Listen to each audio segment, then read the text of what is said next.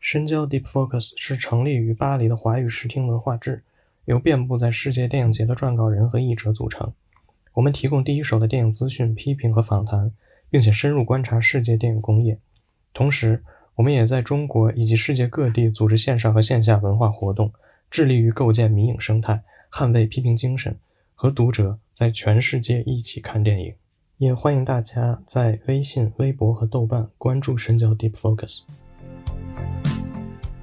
我觉得像塔可夫斯基这种电影，或者说像阿比查邦电影，我觉得你是没办法在小荧幕看的。你能看啥呢？我觉得主要就是看这个电影你在拍的时候，你到底是为什么场所拍的。嗯，就是你比如像记忆，我觉得根本就不可能是为网络媒体拍的，嗯对就所以你必须在影院那个场所。 对，又回到我。们聊蔡明亮那个东西，嗯就是说你你就是是对于那种比如说低叙事的慢电影，或者甚至是无叙事的，就它可能完全是在突突出视听的。嗯就它即使不是那种好莱坞狂轰滥炸式的那种视听，但是它其实可能是那种非常微妙的对那个东西。那我觉得其实那个恰恰是一个非常非常需要你电影院作为一个让你高度集中注意力的一个场所。是，对对，它之间的那种牵连是非常需要大家沉浸到是影院里。但是这点其实我觉得特别容易被大家忽视。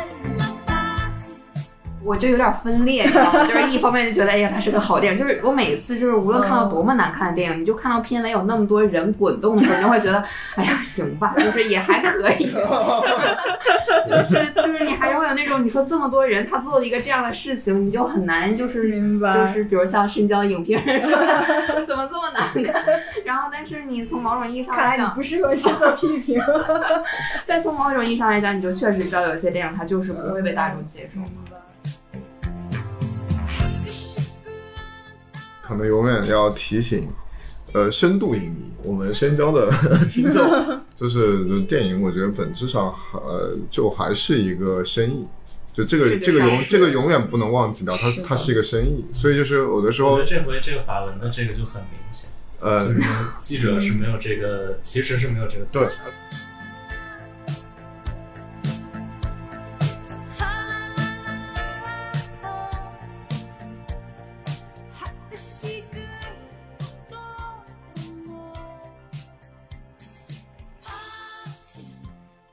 大家好，欢迎收听新一期的荷官选片会，我是主播乔奔。今天这一期节目呢是荷官选片会跟深交播客的串台节目，我们邀请到深交的主编、元首秘书和 Peter Cat，请两位跟我们的听众打声招呼。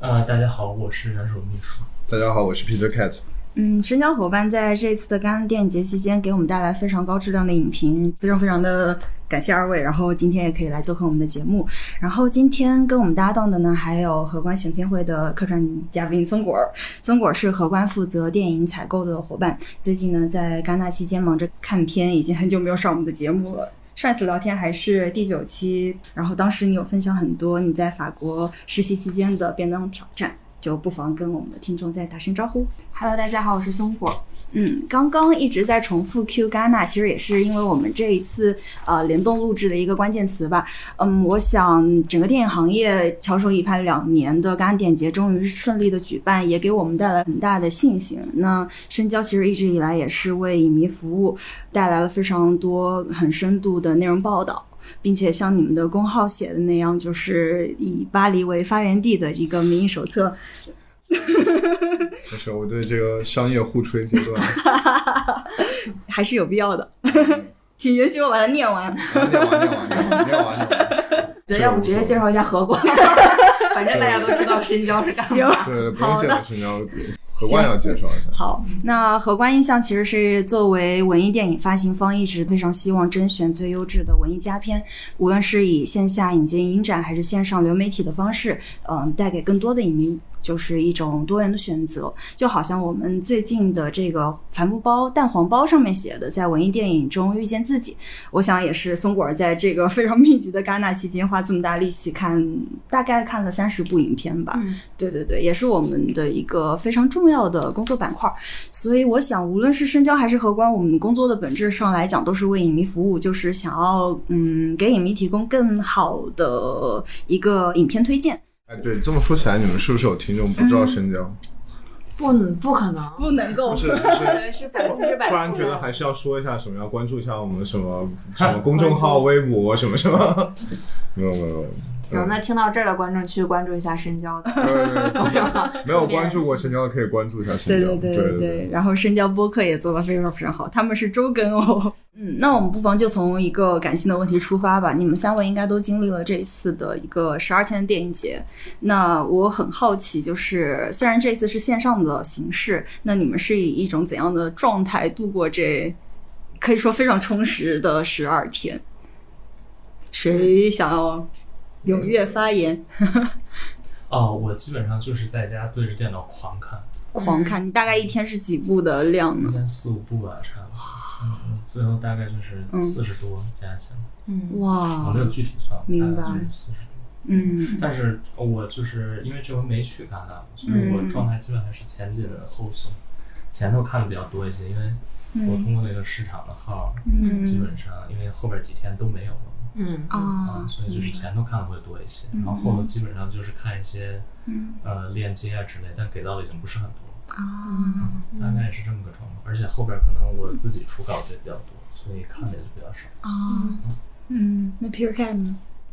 其实本来元首是准备要嗯去法去国，对，他就当时还去查机票啊什么的。哇，然后我我是因为觉得国内事情太多，我肯定不可能去嘛，因为回来要隔离将近一个月。嗯，对对对，但是我，对，就是其实我现在看电影很少，但是我觉得好像到戛纳就还是很特别，因为我嗯之前在杭州有事情，我还是专门因为戛纳这个事情跑回北京来，哇，因为主要是北京这次不是法国文化中法文嗯心可以有有看有有放一些，然后我也知道就是。对，今天会有做这个节目的起因，也是因为我也是蹭了， 就是蹭了何冠看了很多片子嘛，对，所以当时一一块儿说起来，说我们一块儿做个播客，对，因对为我肯定是要回北京来看，嗯所以其实我真的是感觉今年在北京过了一个戛纳电影节，对，嗯嗯，而且我还比较意外，其实今年看到的片子真的还不少。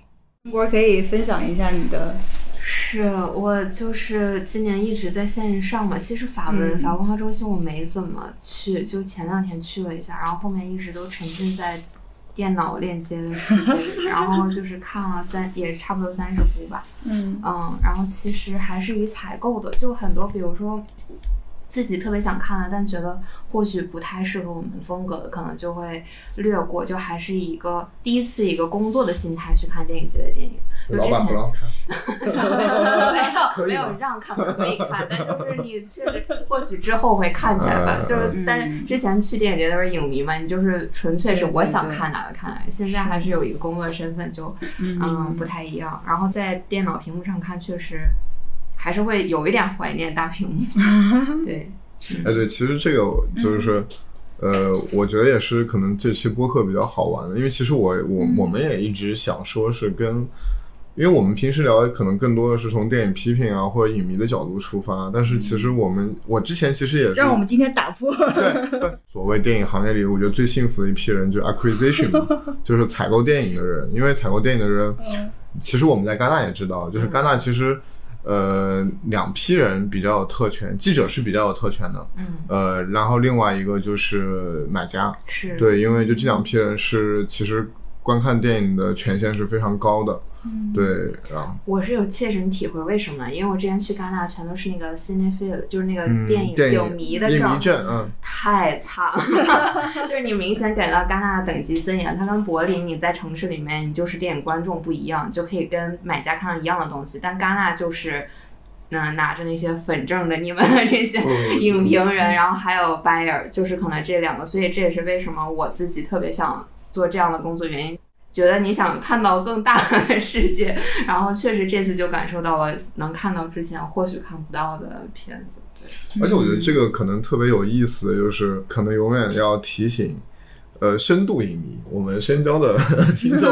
就是就是电影，我觉得本质上呃，就还是一个生意。就这个这是个个永商业这个永远不能忘记掉，它是的它是一个生意，所以就是有的时我觉候得这回这个法文的这个就很明显，呃就，是记者是没有这个，其实是没有这个对特权的而且对，它只有对买家开放。是的对嗯因为他对他做这个，我们其实可以先聊聊这个活动，嗯，没问题。因为我觉得他做这个活动的本质意义就是为了卖片，是，但是我觉得呃也不完全是为了卖片，嗯因为他也放了一些就是明明显是就是中国买家不可能买的片子，比如像《圣母》，嗯，呃，其实我觉得像什么比洛夫流感也不太可能，但像《圣母》是就完完全全不可能的，完全没。对对对，就这个尺度，嗯，对，所以我觉得他可能有两方面的目的吧，一方面目的的确嗯是可能今年这个特殊情况，他想说，呃，在别的国家，特别是一些重要的市场的地方，他也给大家一个戛纳的感觉。嗯，对，所以我觉得他可能，所以我一直也是在跟法蒙的人沟通哎，就是他们到底是怎么选这个片子的。我觉得也是两方面的因素，一方面就是说，可能就是一个。是戛纳官方，嗯，呃，说，哎就是说，既然我们做了这个活动，我们在北京、首尔、墨尔本，呃，这东京做这个活动，那我还是希望说，就是那边能放一些重头的片子，而不是完全只是一个哦，只给大家看一些，对。但是另外，当然更核心的肯定还是一个市场的。而且我就注意到，我说其实这次放的片单的片子，基本上它的那个所谓的国际发行 sales，基本上都是法国的呃 sales，所以其实你也看得出来，我觉得它可能在沟通这些片子要不要放的时候，我觉得它肯定也还是跟戛纳更紧密的法国的片商就更更紧密的参与到这个活动里面。你像看像像比如说法国之外的最大的 Match Factory，像德国的公司就没有一个片子在法国。 是，嗯我觉得就是很重要，市场很重要一点，是因为就是对于尤其法国片子而言，它那个国际销售的部分其实是对它影片的一个成本的回收吧。可能对于中国影片没那么重要，但可能对于欧洲的低成本影片是很重要的。所以对中国影片很重要，但但是就是其实是大家中国影片没有那么强的世界销售渠道。嗯从商品的角度来讲，嗯嗯，做一个比较好的国际化市场，肯定对这片子是有好处的。嗯，对，其实这次就是法国化中心，其实最后活动做得也挺好的，就是因为他们最后我看还准备了午餐啊什么的，嗯，是而且就是呃比较有意思的一些细节，就他就他那个法国化中心放的开始那个音乐还是戛纳那个戛纳那个片头是在的，就是就是走走台阶走到走走上去到金棕榈那个，就他就是仪式感还是非常保持的这个东西，还蛮有趣的，我觉得。我觉得做的还是挺好的吧，就是体现了法国这个国家历来以就是文文化文化文化立国、文化输出，对对 对就是一个奢侈品老板是全国首富的一个 公司，呃，非常具有法国气质，是吧？嗯，嗯，那我们延续这个再往下聊一聊，就今年大家其实是一个线上线下的模块，虽然线下是搬到了法文，那你们会觉得这样一个线上线下电影节的形式，呃，有不一样的体验吗？其实对比刚过去的柏林，我们也是线上的一个电影节，然后荷官的同事其实也是，就想撇开来我们办公室看片，然后我们当时也是会坐在我们现在这个会议室一起看投影看片，就是因为真的去戛纳的人是很有限的。是，嗯对对对，但是确实法蒙那个，我觉得有个很强的对比，就是你、就是刚才就宋果儿提到的，就确实是，哎呀，就是在电影院看还是还是不一样非常不一样对确，实嗯，哎，真的非常不一样，而且就是嗯哎，元首没有去到是吗？你在线上看就是他排的那个排片，然后你选你想看的是吗？啊，对，一个是那个，嗯一个就是那个平台里头，哦对另外一个就是还有自人打的链接。嗯哦啊，嗯对，算就了也是一样，就是去蹭蹭别的买家脸，对，但线上看这种其实嗯哎还是挺难受的。对，很疲劳吧？而且而且戛纳有很多片子。就是说白了，就是是他就是不在电影院 看，说实在是有点煎熬。对对对，就包括我觉得像《冰火念》那个片，我觉得是非常需要在电影院看的片子。嗯嗯，那我觉得其实，所以我觉得这样反而我也会有一个嗯呃想法，就就是很多人会问有没有看泰啊，嗯嗯或者有没有看阿比查邦啊。哦，我我觉得我我也不会说没没看遗憾，我不遗憾，因为我觉得我就很希望把这样的电影留到大荧嗯嗯幕能在大荧幕看。哦对，没错，对确我觉实得是是是，但感觉好像想想机会也不是很大，记忆是不是可呃以？记忆是有应该平遥会有吧哦？对对应对该平遥是会有。嗯期待一下吧那。个片子我觉得就只能在影院看，是就是它声音很好。嗯。嗯，我想说，那你在线上看的时候，你有想说这一部就看到某一部的时候说，哎，我为什么要在线上看这个？如果线下会更嗯好？没有，我也觉得我已经很幸运嗯哇，了，非常不错。太知足了。呃真的真的，嗯，但是就是有的时候你也挺难受的，因为可能网络不是特别好，反正就是经常卡，有的时候嗯卡的真的非常难受我有一部就是看到一半，然后特别卡，然后我再回来时候它就没有了。我觉得、嗯啊。对，啊，经常会这样，这种这种情况更可怕。对哎不是而且有的时候浪。费一次机会对了对，，有的是时候主，竞赛是吗？嗯，对，呃有，而且有的时候你还会被踢掉，就是在那啊个平台上，比如两个人同时上的时候，你会被踢掉。就是说倒打上线啊是那对意思对对吗，？但比如说这个时候他那个时间已经过了，嗯，你就你就你就看了一个一半的电影，对就难受到爆真炸。的哎是特别难 而且受。而且市而且市场不是有些片子感觉片方做了很严格的要求，它又不能快进，不能后退。是但如果你万一卡住了就退出去，是然后你就只能从 头。哎，但是我跟你说， 我跟你说，市场有一个 bug，就是如果你有这个 MacBook，然后你有这个导航条，哦它可以就对可这以个导航条了。上是有的。天啊真的吗？对对对我电脑太弱智对了。对对我也没有，哦，我有一没个操作，我有一部电影主竞赛，然后看哦到大概五十多分钟，然后它断了，然后我再嗯啊一这个刷新，太难看 然后我就只能等着在那儿放的，我放看放。了两三部，就是一半的电影，这太难受了 了你怎么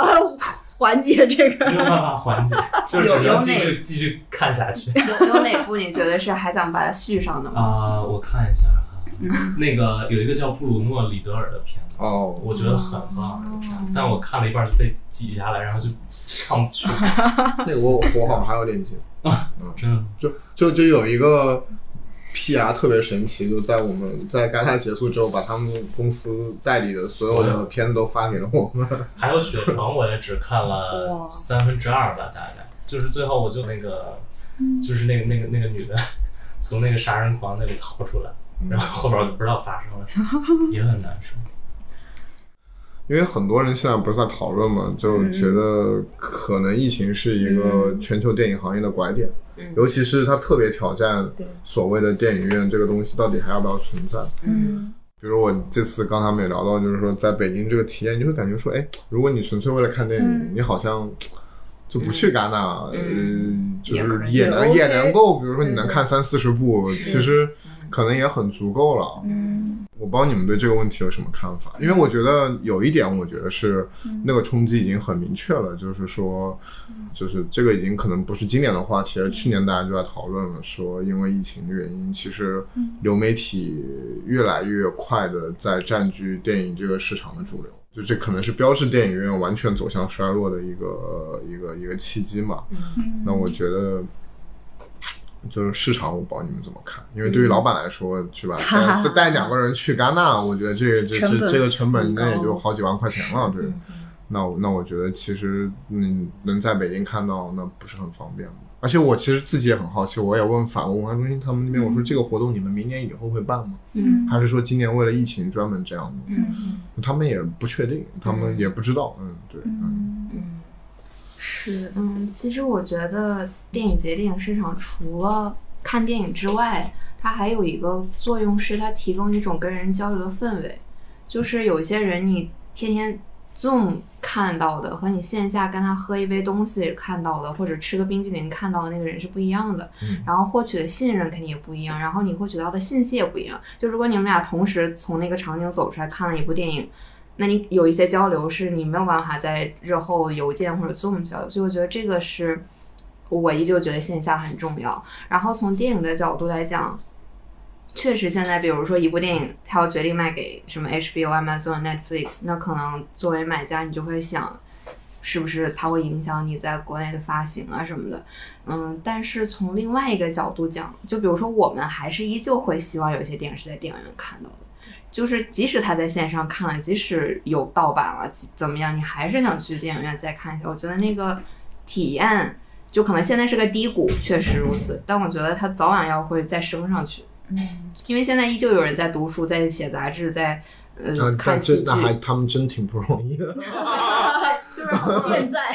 但我比较乐观的认为，它早晚还是会回升，但可能不会像之前的盛嗯世，说大家所有全民都走进电影院。但我觉得电影院依旧是很重要，对吧？是，就像我们今年有一部新片《拯救拍立得》，是一个纪录片，然后今年也在上海电影节放。它讲的就是宝丽来的复兴嘛。然后它里边有一个很重要的概念，就是说，其实未来的话，可能这些东西都是一个体验，就是经验，就是奢侈品。它把奢侈品的定义做成了一个经验体验的，所以我感觉好像电影院对于我们这帮人来讲也是一个体验，它的那个。对于感官、对于身体的那个打开程度，是比你宅在家里看一个电脑或者是投屏完全不一样的效果。嗯再加上松果刚刚提到的跟人的这个交互，所以我觉得可能还是需要吧，但确确实实会对这个影片的质量会提出更高的要求。就如果这个影片一般，嗯或者觉得哦评分也就这样吧，那可能就嗯不去了。但如果是一个非常经典的，或者说哎这个导演的新作，或者是就很值得一看的，嗯或者像刚 P K 说太跟记忆是吧？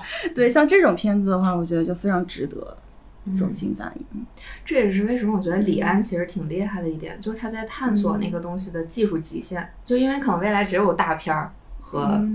一就呃， P K 沉默，没有没有没有， 没有因为嗯，我反正是一个，就是我一直都是一个电影院经验的拥护者嘛。就我觉得其实线上观影也特别能体验这一点，就是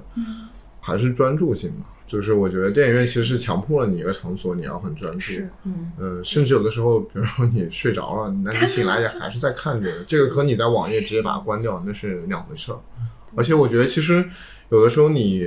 嗯，面对市场，比如甚至是那个进度条可以拉，其嗯实你就是会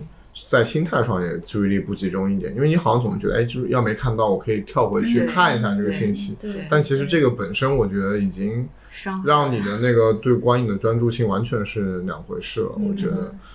嗯，而且我反正这个话题，反正以前也经常跟别人聊，而且我觉得可能也要跟要跟别人在网上吵，就是因为我觉得，嗯就是其实牵到李安这个问题，因为就很多人都会觉得，比如说当年好莱坞是用宽银幕，嗯对吧？就是就其实他是在不停的迭代电影技术这件事情，他是在把观众试图从电视，因为他上一个危机是电视嘛，从电视拉回电影院。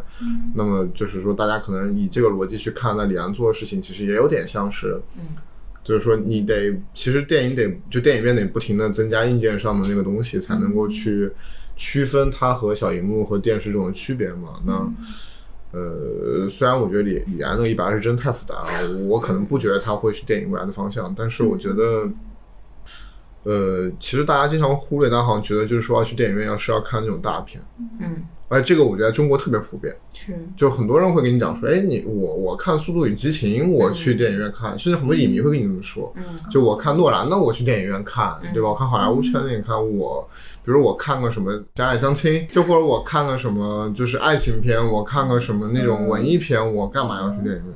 就我看故事，我干嘛去？因为它又没有什么特别的，就我我在家里电视看嗯就行追求知。识但是我觉得这个东西其实，呃，是我特别不认同的。但是我觉得可能你要讲到另外一个极端，那我恰恰觉得像塔可夫斯基这种电影，或者说像阿比查邦电影，我觉得你是没办法在小荧幕看的，你能看啥呢？我觉得主要就是看这个电影你在拍的时候，你到底是为什么场所拍的吧。嗯，就是你比如像记忆，我觉得它根本就不可能是为网络媒体拍的，对就所以你必须在影院那个场所。对，又回到我。们聊蔡明亮那个东西了，嗯对就是说你你就是是对于那种比如说低叙事的慢电影，或者甚至是无叙事的，就它可能完全是在突突出视听的，嗯就它即使不是那种好莱坞狂轰滥炸式的嗯那种视听，但是它其实可能是那种非常微妙的那个东西。那我觉得其实。那个恰恰是一个非常非常需要你电影院作为一个让你高度集中注意力的一个场所，是对对它之间的那种牵连是非常需要大家沉浸到是影院里边的。但是这点其实我觉得特别容易被大家忽视，我觉得。我觉得是需要被训练的，就是对但是就是这个就是但大家可能不承认这一点。啊，也不是。那我觉得，因为你一旦讲到训练这个事情，就说明这个事情有门槛嘛。那那嗯但也确实但是它有是门槛，它一定是一个精英小圈子在做的事情。嗯对，它它不是一个更大众化的东西。对，我觉得还是要接受电影小众的本身，就是它不本来就不是不一个不所有不人不就是一部分电你影，说是艺术电影的小众，啊我觉得不是，就是你看，它也可以刷，也可以刷抖音，嗯可以看剧，可以看综艺，啊，你就就是当下的电影对已经开始变小众啊了。对，就嗯是它不是说所有人都需求的，嗯就是他可以花一个小时去看电影，也可以花一个小时去刷抖音。但你可能说的这个的出发点是它是一个娱乐属性，对对，它是就是你产说品这个，就是说对大众对对于对娱乐和对艺术，它永对远是一个吃饱了以后的事情。对是对，嗯，对。然后我我想拉回那个专注度那个点儿，我我觉得印象里我们当时柏林的时候看线上，柏林其实它是可以八倍速，倍速对，然后我当时看巴赫曼我就倍速 看。啊，虽然我超喜欢纪录片，但是就确实时间有点收不住，所以我会觉得有愧，就是啊在这个对不起其实它是对，所以这个片对子对我我最后觉得确实就好像北影节会放上嘛一，那节我有上上啊一对也放，北影节对，也会所以我放也是是准是备，是因为大家都评价不错对嘛，对所以我对也是比较想去电影院看，对，是对是因为我觉得就是适合电影院看的，嗯，不包括你们像你们作为买家，你们的目的可能有的时候会更，就是说相对来说功利功利一些，因为你们在那个有限的时间里面要看那么多片子，你们要选择去买什么，嗯对就是很多片子可能是不需要看完的，或者八倍速也很重要的，因为有时候你们可能会看上去觉得片子不错，来来来，松果但是可能会要看一下它能不能在国内发行啊什么的，你可能就需要全部看它内容。是，对 其实我有点挣扎，因为从某种意义上来讲，我是希望自己把电影看完的。嗯，因为如果你不看完，你也很难知道，就是有些电影就是你前二十分钟你就进不去，但可能后面你就会觉得非常好看。所以我其实还是希望这本，但是确实时间 受限，有些时候你可能看到前二十分钟你就觉得它可能不大合适，那我的理性就告诉我可能要把它关掉，但是我可能会用其他的时间再把它看完。就是，但是确实，如果你从公益的角度来讲的话，线上是一件非常好的事情，它效率很高，因为你不需要从电影宫再去跑去德彪西，就是你你的时间是非常集中的，你就在这儿做这件事情。但是你要真看电影的话，我觉得线上确实还是嗯会比较难受。 对。忍受一个人观影的，我我就有点分裂，你知道 吗？就是一方面就觉得，哎呀，它是个好电影。就是我每次就是无论看到多么难看的电影，你就看到片尾有那么多人滚动的时候，你就会觉得，哎呀，行吧，就是也还可 以。就是就是你还是会有那种，你说这么多人他做了一个这样的事情，你就很难就是明白就是比如像深交影评人说的，怎么这么难看？然后但是你从某种意义上看来来你讲，不适合接受批评。但从某种意义上来讲，你就确实知道有些电影它就是不会被大众接受嘛明。哎白。就大家其实对今年的戛纳呼声特别高，因为疫情影响了一年，然后大家都说今年是一个大年嘛，然后嗯也新增了一个单元，就不知道你们从这个片单质量啊，或者是呃主题就各方面吧，你们觉得今年的戛纳片单是否符合你们的期待？还有就是，如果从主题上来说，你觉得今年的影片呈现了哪样一种趋势呢？就我觉得今天有一点我很不理解，就是冯猫拼命的在给自己片单里面加片子，就我这种感觉就是其实很像在那必要。很像在报复，就是去年因为去年没办成嘛，嗯，就他今年就好想，就是感觉就是我我我我只要觉得还行，我就抢过了，那、就没法去后面的威尼斯，没法去洛迦诺嘛，嗯，对，我就觉得这种感觉很强，因为我也没看全嘛，我也不太好说啊，我只能说我个人的观感。嗯，就我并不觉得是一个特别大的年，我觉得就是个正常年份。因为像首映的那些片子，当然我也没看全， 但是就我看到这些，我觉得也确实就，嗯，如果你要放在主竞赛的话，可能主竞赛就偏弱了。嗯、就比如像红上秀那一波，我觉得真的是很一般，给它放到首映还是很正常。但我不知道像比如德斯普里奇那个怎么样。我没有啊，看欺骗什么对，我没有看到，你看到了吗？看到了好看，喜欢。是 吗？嗯哦，哇，但比如像阿诺德的那个纪录片儿，我是就完全拍牛的那个，嗯，我看了，他也很喜我欢 也。喜欢。我也是从头到尾看下来，我觉得啊，什么你不喜欢，不是不喜欢的问题，就是他就肯不定适合主竞赛，对，肯定没有办法进主竞赛，嗯，所以反正整体上感觉啊，就是一个正常年份嘛，不嗯，弱。其实从总体情况上看，甚至有点弱。其实我觉得看戛纳强不强，主要也未必是。当然，我们一般会说戛纳强不强，其实是看主竞赛强不强。我觉得主竞赛今年还可以，还不错吧，我觉得还算可以。嗯、反正肯定不是弱年，因为我觉得毕竟积累两年，今年其实选的片子也多了几部。嗯。但我觉得，如果你要从其实之前可能大家都有个很明显的感受，就是觉得导演双周和影评人周片子明显不行，就非常不行。嗯啊、那我觉得就是这个其实是大家能够真实的看出这一年片子产，因为大家都知道好片子一定会被主竞赛拿走，然后其实往下面顺的片子才能更可能看出这一年到底能看的片子有多少。但我觉得导演双周和影评人周有大量片子，我觉得是往年可能都入围不了的，反正挺普通的。以至于我都有点为后面威尼斯他们担心。当然，也有一种可能性是威尼斯把另外好片都拿走了啊。嗯对对，我觉得以就是我刚刚一直说我想吐槽，就我真的看到了大量的女导演的片子，嗯，但是大量女导演的片子是真的不太行。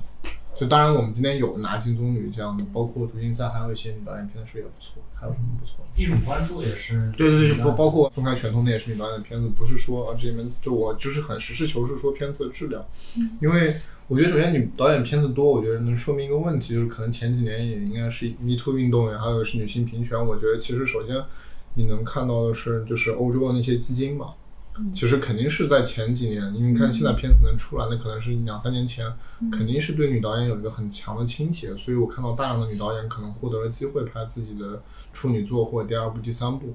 嗯，但是就是有太多片子，就是说是什么感受呢？就是我觉得没有感受。第一叙事，然后讲的事情可能也就是有一点点，我觉得可讲可不讲吧，就无所谓。然后还拍成了一个挺冗长的电影，就就就这种感觉特别强。就是我觉得就是说，嗯，他们普遍的特点是，我觉得其实可能审美趣味都还可以。嗯，就你看那片子，你觉得 OK，就就你觉得那是没问题的，嗯，但是你看就觉得真的有点无聊。在这么多影片中，你们看了这些最喜欢的有哪些呢？或者是最喜欢的一部？你们先说，你先说吧，你先说。来我看到比较谁奇怪，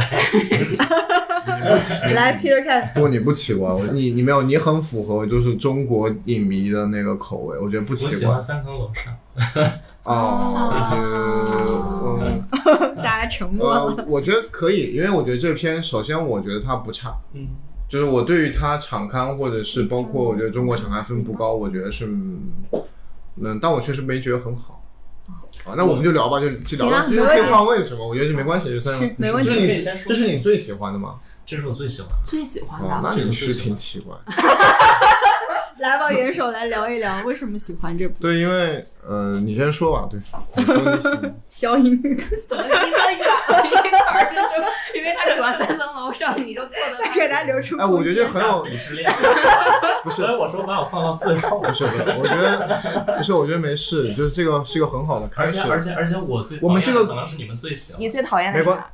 来吧，那那没就事你打头了。 先就此聊三层楼上，因为这个是一个很好的聊传承的问题。三层楼上，南宁莫莱蒂属于戛纳，就是、就是最戛纳最戛纳的导演，就是我觉得零零年以后两个最戛纳最戛纳的导演就是南宁莫莱蒂和西班牙的阿莫多瓦。就这就这两个人在戛纳享受的待遇是没有人能想象的，因为南宁莫莱蒂和阿莫多瓦的电影基本上每次在戛纳开幕以前，他们都在本国已经发行了。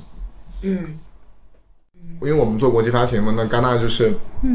它其实是只要国际首映，也它也就意味着，就它它其实理论上是允许这个片子在本国先发行或者先露出的，但是全世界应该没有导演敢这么做，因为基本上戛纳所有片子都是世界首映，但可能唯一的例外就是这两个导演。所以你也可以说他们是戛纳最硬最硬的两个导演，也都做过戛纳评委会主席。嗯，那么我觉得今年就是说，普遍的评价是三层楼上，呃，哭吗？你就我没觉得扑就扑，你看你把你把那个我说就普遍深交标记是你取的嘛，就是说他扑了，其实我不太同意他，我我觉得他没有扑，我觉得他只是可能对我来说他相对嗯有点平庸吧。嗯你说吧，你说吧，你先说，你先赞美一下。嗯起个调。反正我是觉得很好。首先技术上，我仍然觉得是无敌的。技术上，就戛纳能能能进戛纳片子技术会有问题。嗯对，其次我就是我也并不觉得就是，就其实对我来说，三层楼上可能反倒是他的一个蛮有野心的作品，因为他之前其实没有过这或者很少这种多线叙事，但是这回他一下弄出来，相当于是四个家庭吧，三组人物嗯啊。我觉得能把这个故事拎清楚，而且每一组人物他的矛盾，包括他，呃，就是他们背后的那个精神危机都讲得很清楚。我觉得是非常不容易做到的一件事情。而且我也不觉得哪条线是是不必要的，哪条线是多余的，我完全不觉得。嗯当然，就是现在豆瓣上可能有有一个错误，我觉得需要纠正一下，因为现在写的还是伊斯兰作家什么什么，可能大家误以为是改编的伊朗的小说，但其实不是，它是以色列的啊，他好像改过来了啊。对，这个是我改，思我还国特意语查了一下，因为我因为我觉得如果它真的是改编的伊朗作家，那还挺有意思的，但其实当然不是，嗯不是是 是以色列。就是我我我首先我觉得就是因为我们都是去过戛纳，也可能在戛纳什么中国场刊打过分的人，就我特别能理解，就是说这个片子，因为就是大家基基本上国内影迷经常骂，就骂就回头一般看到片子之后一般要骂，呃，最早在就是就是在豆瓣上发评价的一些人，因为就可能大家错误的预期啊什么。那我觉得就是我挺能理解这个片子可能为什么在前方大家都不喜欢，或者说，因为它首先我觉得它采取那个方式可能是这些年大家相对来说比较热衷于诋毁的一个方式。我觉得批判电影首先就。嗯，是这些年我个人觉得已经有点过时，或者是大家比较因为太多了。因为我觉得最早，比如说像呃，伊纳利多做那个空间塔那会儿，就做的人还比较少，就还挺多人都觉得这种，包括像之前拿威尼斯金狮奖那个《暴雨将至》，嗯，是叫《暴雨将至》吗？就几个故事串的，就这种那时候反而好像是一种打起来的那个对，就是是一种风格，哎，还蛮喜欢的。但我觉得这些年因为有太多这种，尤其是中国特别有趣啊，什么《我和我的祖国家乡》这些都是贾樟柯嘛，都是就是有哦，对，包括加兰科，对，所以我个人现在觉得，其实这类电影这个类型其实有点被污名化，就大家会会会觉得这个这方面不就不是很好，而且我觉得这次可能大家又觉得说他去做了一个，就其实我我觉得这个片它最有意思的地方是，我觉得它其实，嗯反正对我来说哈、是它有一点，嗯，就它很有骨气。 对我来说，就是它讲哦了一件自己想讲的事情。为什么？你为什么觉得是他自己想讲？比如说那里面它其实也父提亲到了性侵这个事情，对吧？嗯但是它并没有说，呃，它最后给你一个结论就是真的去性侵，而是说可能几十年过后，你反过头来看这件事情，它根本没有发生。嗯，就是嗯呃我觉得他在这里头，他想表达的，呃，可能是借一个性侵的壳儿，但他讲的还是自己精神危机，呃的那件事情。嗯，所以我觉得这是他蛮有意思的一点，因为我看到这儿，我会觉得就很很很怎么样，我不知道，很感动， 就是 哎他呃，对这点我是这点我同意你，因为他那个片子可能就首先我觉得剧情最强烈的就是性侵那条线嘛。那么其实嗯你从当下的一个，特别是这几天的这个舆论环境来看，他其实他的那个故事其实不太政治正确。是的，因为他恰恰是讲了一个，就是说，似乎一个女性去告那个男性，因为我们也不能剧透太多嘛，就是说性侵，但是其实最后事情的结果，呃，不像是当下的那样的一种结果一个潮流。对他其实恰恰反而是要澄清这个事情到底是怎么样。其实以这么该是什么样？对，对他以这个来看，其实是，当然我觉得这个片对我来说，就我我可能可以打七十分左右吧，就我觉得就是说水平肯定是在的，而且是挺好看的一个片子，但是我是觉得说我对另外几条线是比较一般的，嗯啊、就比如说我觉得他那条线也是比较牵动我的，就是南宁莫莱蒂自己演父亲，嗯，然后他的儿子等于说是一个完全胡作非为的一个，上就来是就撞车，对，就是是一个，嗯，但是我觉得那几条线就往回收，就我觉得都是，反正我觉得就是怎么讲呢？就是我觉得它另外几条线比较弱，我觉得可能比较让我能一直牵住我的，就是你说性侵这个故事。就但总之，我觉得这篇，反正我觉得现在不管看国际场刊还是中国场刊，我是觉得有点不公平，就是相对来说，我觉得嗯有点低估了这个片子。嗯但我肯定你要我说这是最喜欢，那我觉得也不是，那我觉得可能还是至少低于我对南京外来地前几部片子吧。我觉得呢，我觉得嗯其实嗯《教皇诞生》啊，《我的母亲》啊，还是要比这个好一其些，实南尼莫莱蒂，我觉得在场刊评论里一直就不是很好。是吗？啊、我的母亲也不是特别高。啊，其实每年往往是像电影手册给他评分， 就往往是到这个时候才会出。但我觉得今年的手册比较难，比今较年难只。有主编一个人喜欢，是这个片子。 我感觉我就是一个片面的观众，我看到性侵那儿我就把它关掉嗯了，因为我没有时 间了。然后，但是我不知道后面怎么样。我前面是觉得它特别像一个电视剧，对，这也是我觉得这次可能很多人又它会不是一对，个电影的表达。嗯、你是觉得质感还是嗯那个是影像质感的问对题？对我觉得是影像质感的问题，嗯。是吗？就我这个不又知道要回到，我觉得很有意思，就是 说，我我我看的片子，我就能想象很多人不喜欢那个质感，嗯嗯，就是感觉电影感少了一点。它倒也不是不好的质感，但就有点像，比如说 Netflix 拍的那种剧，就是的感觉。我自己啊我不是特别懂电影语言，但是我就是觉得它不像一个电影。嗯，就我看了前半段，嗯，你们会觉得这件事情介意吗？还是你就不完全就我觉得这个质感我，嗯我自己还好，但我能料想到有人会跑出来说像电视剧，就这个我还是觉得依然还是跟我以前在豆瓣上说过一次，我觉得依然还是跟数字电影的某种特性有关系，就它有点嗯。跟整个片子影调吧，我觉得就这个影调，可能到目前为止，很多人还是不觉得它是电影吧。但是我觉得这东西就是 没法说，就太就是也不是主观，我觉得这个嗯是确实是有迹可循的。就包括如果你要这么说，我觉得那说句实话，我个人觉得，嗯，那李安的特别是一百二十帧的，嗯那那非常电视剧啊，嗯因为他的那个我觉得他的那个数字比较硬的光就更明确了，它就是不像是胶片非常柔和，它层次会更饱满，嗯因为其实我觉得可能现在我不知道哈，我只是猜测。嗯我觉得现在大家对电影感的那种感觉就是，呃，比如像霓虹，比如像高高反差，我觉得大家可能嗯就更风格化，对，就是比更较喜欢的是这种东西。但是对于这种非常平实的情节剧，我觉得大家可能还是就是，嗯，怎么讲？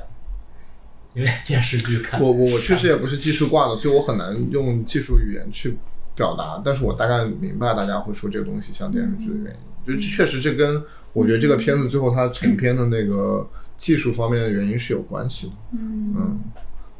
当然，我觉得这又回到我们前面那个话题，我还蛮好奇在电影院看，嗯，大家还说不说出这个话？啊，也有可能嗯，是因为有的时候你在视频上看，特别是有时候你要网不好，连七二零 P 都没有，那我真的觉得没有，我们没有办法去评价这个事情。嗯，是这个片子让我真的觉得是平庸的，是我不太喜欢它结尾的处理，因为它结尾最后又太上扬了，就让我感受到了一个，呃，这么说有点诛心，就让我感受到了一个老年导演其实我仍的然那觉得，种，就是他不让我觉得那么犀利，其实我仍然觉得结尾是一个开放性的结局，就是因为你去见他，你的你的儿子还是不一定能接受你。嗯，但但我觉得他的最后的那个电影的那个节奏和就是他的包括整个情感方向是哦明确的，我觉得那是明确的，我觉得它是有个指向性的。那所以说，就这个片子从各方面，你就会让人觉得像是南宁莫莱蒂做了一个相对来说比较保守的和。就是可能跟这个有关系吧，我觉得。当然，我也很好奇，我特别想看那个曼罗萨去怎么写。嗯，这就是这个片子，他不是说这片很牛逼吗？对吧？不是，我是觉得他所有片子都没有想给一个特别残酷的结局，不管是《教皇诞生》《我的母亲》，其实最后他都是，就虽然可能有人死了，嗯但是最后他还是告诉你，这个危机并不是终结。可能这个东西在三条线的故事也会更加放大。我觉得他那种，就就就我评价写的是，就最后给了你一个阳光普照式的结尾，就是让人觉得没有，就会让不就会让你觉得是那种，因为你知道，就是因为南莫莱蒂奇年纪也挺大了，就会让你觉得是一个人年纪大之后就容易跟世界达成的某种和解。但是我觉得这个和解其实，在某些时刻其实是，呃，跟现实挺偏差的。就是我觉得那是一个跟表达有点无关的东西，更羞耻化的东西。嗯，我感觉还好，就因为他每条线其实到最后，他都呈现出一个，就他并不想给你一个悲剧式的结尾。就比如像，就是就比如像我们说那个性侵那条线也是，就是那个女孩最后也撤诉了嘛，然后他会告诉你，其嗯咱们实这算剧透吗？就咱们在开头还是说一下，就这个行本本节目涉及剧透。嗯好就他也会说，其实并不是我想告，但是我的我的家人可能确实不会放过你。就他背后可能会有一些因素在制约着，然后就是它慢慢的，对我当然懂你意思，但是就这就是我们回到头就说嘛，你但是在我们每个人的日常的生活里面，其实这个世界上发生的大多数事情，其实都是无法挽回，很遗憾的，也不会有一个呃嗯相对来说和解，我觉得，嗯嗯，当然，其实你说遗憾也很遗憾，因为那个片子里面，比如说南京莫莱蒂自己演那条线，就是虽然也算是一种和解，但是其实我觉得更大的和解是没有达成，因为就他自己演那个角色跟他儿子那个和解也是没有办法达成。嗯嗯，我们聊下一个电影吧，你来说一个。我自己比较喜欢六号车厢哦，我我应该都挺喜欢的，我也挺喜欢。啊、那太好了，那你们来说一下为什么喜欢吧？嗯，来吧，我听你们说，我我都没有看。整个应该没有太多人讨厌这个片子。对，因为这个片子，我就觉得就是也是我今天看的第一个主竞赛吧，我在另外一个公司看的，然后就很高兴。首先，我觉得很高兴是我们之前戛纳前面聊那次，我我啥也没准备，但就是我我这次很高兴，主竞赛选了两个导演，最后都拿了最大的奖，嗯，而且都是哎，好像都正好他们是一八年一一八年戛纳的，哎，一六16一年六那个奥利最开心的一也天，是一六，两个都是一六年对吧？就是说呃另一那个我个指的是泰导演是生吃，甚至哦是一生之一期哦对对，反正就是甚至一期就是算是我觉得在戛纳这些年五六年的时间里面，我不是在主竞赛单元看到最还就是可以排在非常靠前的两个让我很惊喜的发现的两个导演，这次都进了主竞赛，然后最最后结果一个拿了 是金棕榈，一个拿了评委会大奖。而且我就蛮意外这个片子拿评委会大奖，因我为也它挺喜欢，它因为它调子很轻嘛，嗯它是一个那种体量也不大，甚至我们可以说是一个有点小清新的故事。是，啊，结果好像跟一个我我没看法拉第的片子，感觉跟法拉第特别沉重的一个事情一起拿了，并且拿了评委会大奖。对，因为这个故事真的就是我也觉得很好看吧，但是我觉得国内回来我倒不觉得评价一定会高。咱们还是得介绍基本情况。首先，这个导演是第二部片子。然后他处女作是那个《奥利最开心的一天》，讲芬兰的拳击七十年代黑白片，然后还拿了一种关注的大奖，对对吧？所以他其实第二个片能进主竞赛，首先已经很厉害了啊。然后讲的是一个芬兰的女性在俄罗斯，她要去那个莫尔曼斯克看那个岩壁嘛，对吧壁画？壁画，岩壁的壁画。对，然后在路上碰到了一个，就是感觉跟她也不是太一个阶级的，因为她自己完全是一个高知识女性嘛，然后碰到了一个很粗鲁的一个俄罗斯的，有点蓝领的这么一个像是工人，矿工矿工矿工对吧？对，然后他们一路上怎么样从互相误解到最后，哎，还成为了好朋嗯友，甚至还有一些感情的羁绊在里面的一个故事，嗯对，特别简单的一个公路片。你为啥喜欢？可能就是因为它比较简单吧。因为今年戛纳看来看去，感觉很多都觉得你觉得它好，但是没有特别触动你。然后这个就是觉得，嗯，简简单单讲个小故事，然后甚至会有一种代入，就是当他们俩在那个车餐车聊天的时候，然后。就其实是感觉是两个聊不到一起的人，但是不得不聊，然后最终还真正产生了一点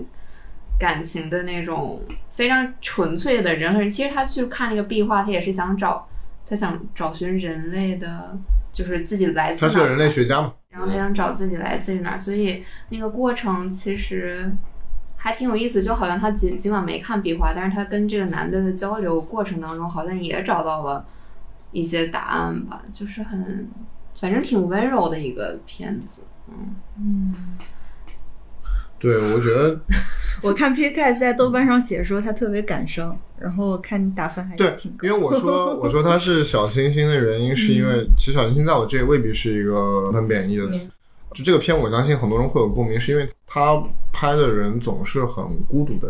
人。其实这两个男女，因为他们各自都有一个是被呃、嗯呃好友抛抛弃，呃对，我们也可以直接说他是被他的女朋友抛弃嘛。然后另外一个，其实你看得出来，他也是个很孤独的人，因为他否则如果不孤独，他也没就也不会吃空在那个嗯车上要跟别人勾搭嘛。那其实就他总是在讲这种孤独的人，我觉得这是一个。就是我觉得他很能打动人，哎而且他很就像你说，他非常温嗯柔。我觉得他最后其实对于人是怀有极大的那种温柔在里面的。嗯对，就两个片子看下来，所以我是觉得我还想说一个，你们看《松开拳头》了吗？啊，我也非常喜欢，对，也啊是我也是最特别喜喜欢吗欢。对我都说，我经常会说，我说这个片子可能是看下来，其实我觉得是，嗯，我不知道怎么形容，就它可能是那种就私私底下很 personal 的那种，最喜欢，我觉得可能是。嗯虽然我没有给它五星，就是我可能给了圣母五星，嗯嗯。但是就是？哦，你也喜欢圣母找到？你喜欢圣母吗他没看哦，对不起，啊，你快看了吗？那会儿他沉默了。 哇，为什么我后面能看到这个片？就是给了链接。呃，对，你喜欢圣母吗？咱他咱不喜咱欢咱先回到那个。哦，对不起。我不是回到不是来回到松那开拳头个，不是不是不是那个还没聊完呢，刘浩存。因为我我其实觉得我特别想向大家推荐这个芬兰导演，好呀，啊，呀，好的而。且因为我觉得他，因为其实大家都知道，像这些北欧小国，其实一年可能每个国家生产的电影也就是这么十部二十部，而且可能很多嗯还是本国的，那你真的能去国际上有几部？就是就你感觉就克里斯马基后继有人，而且我我对克里斯马基其实还没。那么呃，对我还没那么喜欢，因为你们因为播客之前聊了一期考里斯马基嘛，对，因为考里斯马基有一些风格化的东西，呃，有一些相对来说比较僵硬的，但但那僵硬是他风格化的一个部分嘛，是他要处理更风格化的东西。那我觉得就这个导演确实让我感受到的是那种。呃，就就就说的都很感性，就感觉到是在一个很冷的地方，坐在火炉边上的那种人与人之间，就是嗯彻夜长聊，聊了一个聊，就是一个很很私密的一个对话，但聊完大家都觉得哇，好好，就感觉人生人生有好嗯多的困难，但是好像还是有这么一些东西能够让你觉得继续生活下去是很有意义，还有那么可爱的人，我觉得是真他好 是就是这样的影评人人，真的是说的比电影快， 就是他 确他实是这样的就感觉。他始终给我的是这样的一个感觉，就他其实是真的是不同于咱们主旋律里面要强行 让你看到世界的，就是他强行的把阴暗面去遮掉，他真的是从一个我觉得是从一个大家都还挺困难的人生，因为人生其实还挺难的嘛，就挺难的里面就能够找到那种非常很小的那个点，但那个点其实是可能能够支撑你生活下去的。嗯，所以确实，我觉得这个片，哎，评委会能给奖真的很好，因为它也没有什么那么强的政治议题，嗯就什么它就很很很平常，嗯，所以我觉得今年评委会真的挺好。但这个话题我们能后面再继续聊，我觉得就能够把这样的作品拿到评委会大奖，那我觉得真的是，嗯那也也确实说明这个片，我觉得肯定是触动了评委会的所有的人，嗯，对我觉得是。对，哇，我突然想 Q 小星星了。 你说就我们有一部嗯引进的影片叫《指尖的小星星》，然后我们前阵子也跟他们约了播客，嗯，然后导演他们因为是 SVA 毕业，然后其实，在那个训练体系下，他们的训练体系会比较 SAV 是什么？嗯，纽约纽哦约视视觉觉系艺术学校那院，个对我知对道我知对道对，对然后对他们读的是 social documentary，嗯，所以他们会比较讲求这那是一个什个么故事？你要大概介绍一下，你要推广你们的片子。可以去听上一期的对播对可客啊，可以以听上一大家期欢迎听何欢上一期的播客。 感谢。没事没事没 事。他讲的是一个先锋钢琴音乐家嗯 Margaret 的一个生活日记吧，就他幕后的一些故事。当然，我们讲的不是影评，而是想讲导演他的一个自述。就是因为在 SVA 的经历里，其实他们的教育更加的讲求一个政治性啊，或者社会性啊，就是想让他们去拍类似于这样题材的纪录片。但其实这位导演，就许昌导演他本人以及他的他是这个中国人，是的，哦嗯，制片人也是中国人，嗯是唐子宇。他们两位呢，就非常想要去追求那种就是欧洲电影的那种嗯个性，所以像《指尖小星星》里边也非常的动人。他就是呃，虽然她是一个玩具钢琴大师，就是她是第一位在茱莉叶音乐学院毕业的女性博士生，呃，她有很高的成就，但是这部影片却讲的是她非常生活化的一面，就是他们其实想拍的是这样的一个很个人的一个影像吧，所以我就突然联想到这边，因为你刚刚就说能够在主竞赛不那么所谓政治正确吧，对，嗯，我觉得是非常动人。就是其实我们每个人这些东西就很真实的情感都能触及到我们，但我们愿不愿意拥抱这些？就是我们愿不愿意还给他一个机会，而不是所谓一直要追求那个嗯，嗯，就是这其实这么说回来，我觉得就这个片能选到主竞赛，我觉得也就很是难就得嗯真的不错，福猫真的不错，就这个选择是不错的。 嗯，因为我觉得咱们还是生活在一个我觉得有点过度政治化，而且我觉得欧洲这个问题更严重。嗯， 今年其实整个这电影节都很政治化，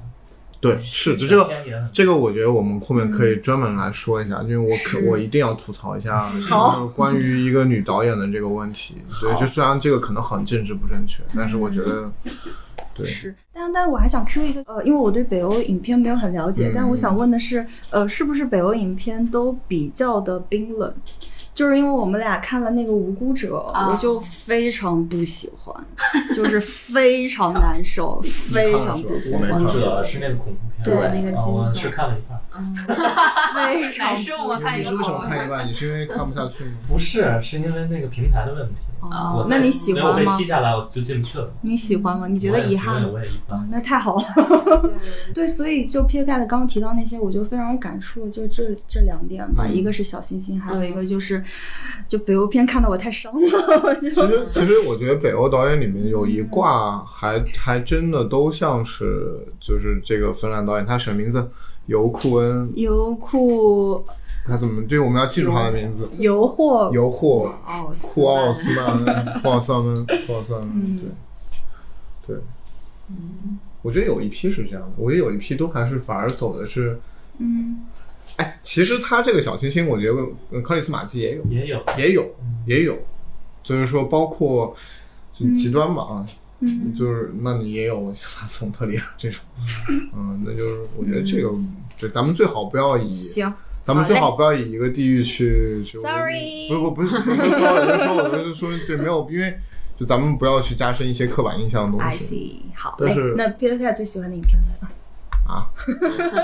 那就剩你没说 了。要说说，其实我觉得刚刚可以松开沿拳沿沿头那个问题，我觉得可以聊聊那个最糟糕的人。你们后来看了哦吗？我看了个头，然后给我同事。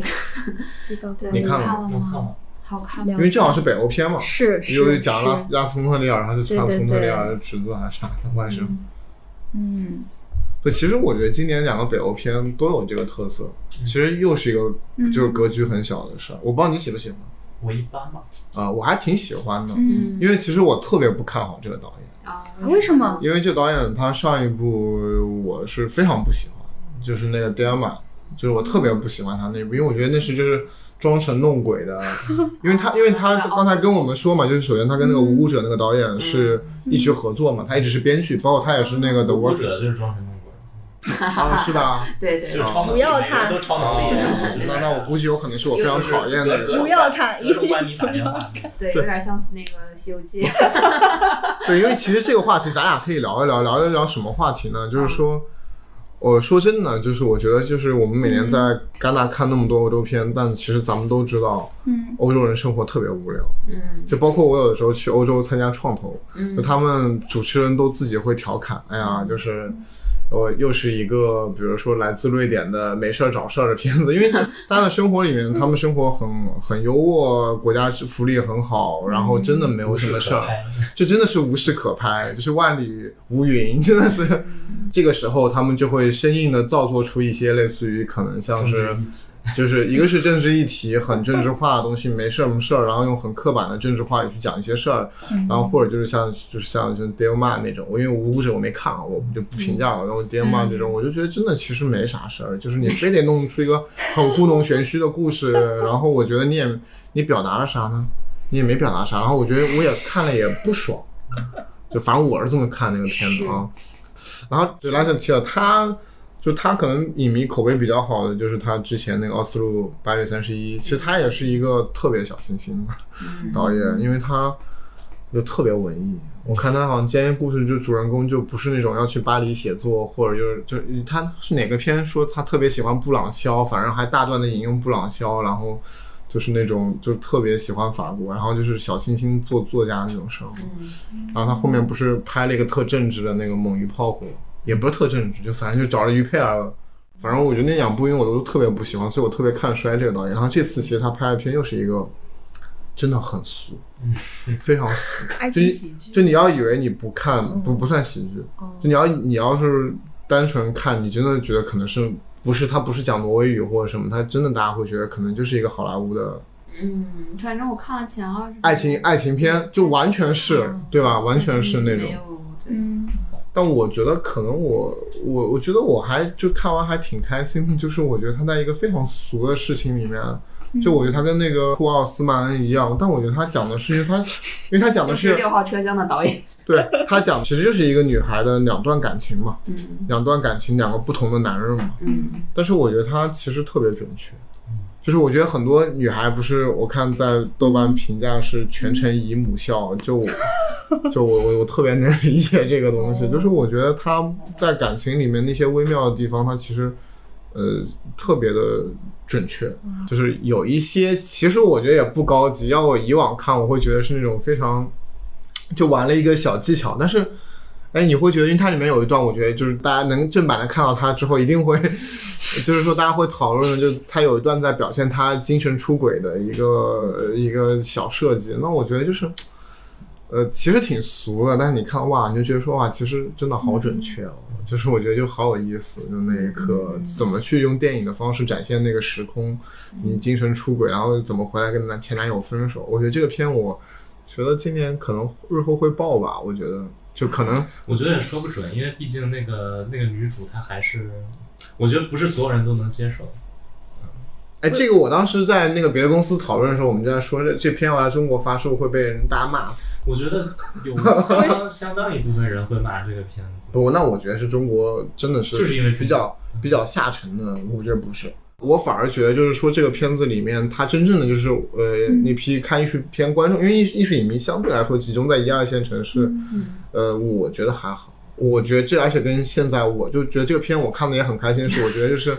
跟当下年轻人的那个感情观，其实我们跟北欧也差的没那么多。嗯啊，就面临了很多，因为她女主角面临一个是她上一段感情里面面临一个生育的问题，她不想要孩子，嗯，对吧？那后来因为有出轨啊什么，又换了一个男朋友，然后就是我觉得这还挺，就但可惜你们两个女孩没看，我觉得你们两个女孩看 了可能可能能更好的来表态，嗯但是我就觉得这个片可能很多女生会很有共情，嗯我就看到他去酒吧好像，然后嗯就认识了那对个男的认时识那候，个男的，嗯有没有原因是因为其实看很多闷片，然后看这种比较轻巧的会，对，这也是我想说，其实从选片上今年做的还蛮好，我就相信如果在戛纳还挺开心的。 就你在戛纳看到一部这种会特别开心，嗯，是包括就那一你对要前面看个什么伊伊朗的悲惨之家，然后下一步给你放个这个，三个你就小特时对特别开心。对。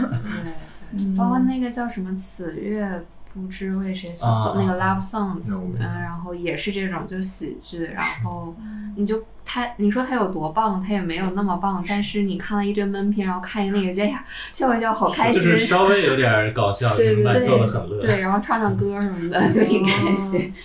而且最后这个片也拿了最佳女主，哎，我还挺高兴的，因为我觉得他是你要嗯说你给他女主确实你要给他别的奖，还挺就是可能是不是还够不上啊什么？那我觉得这个奖还真挺好的。嗯哦，嗯而且我也还蛮希望这个片在全球能发的挺好。它好像美国买的是亚马逊买的吗？反正好像挺大的买了，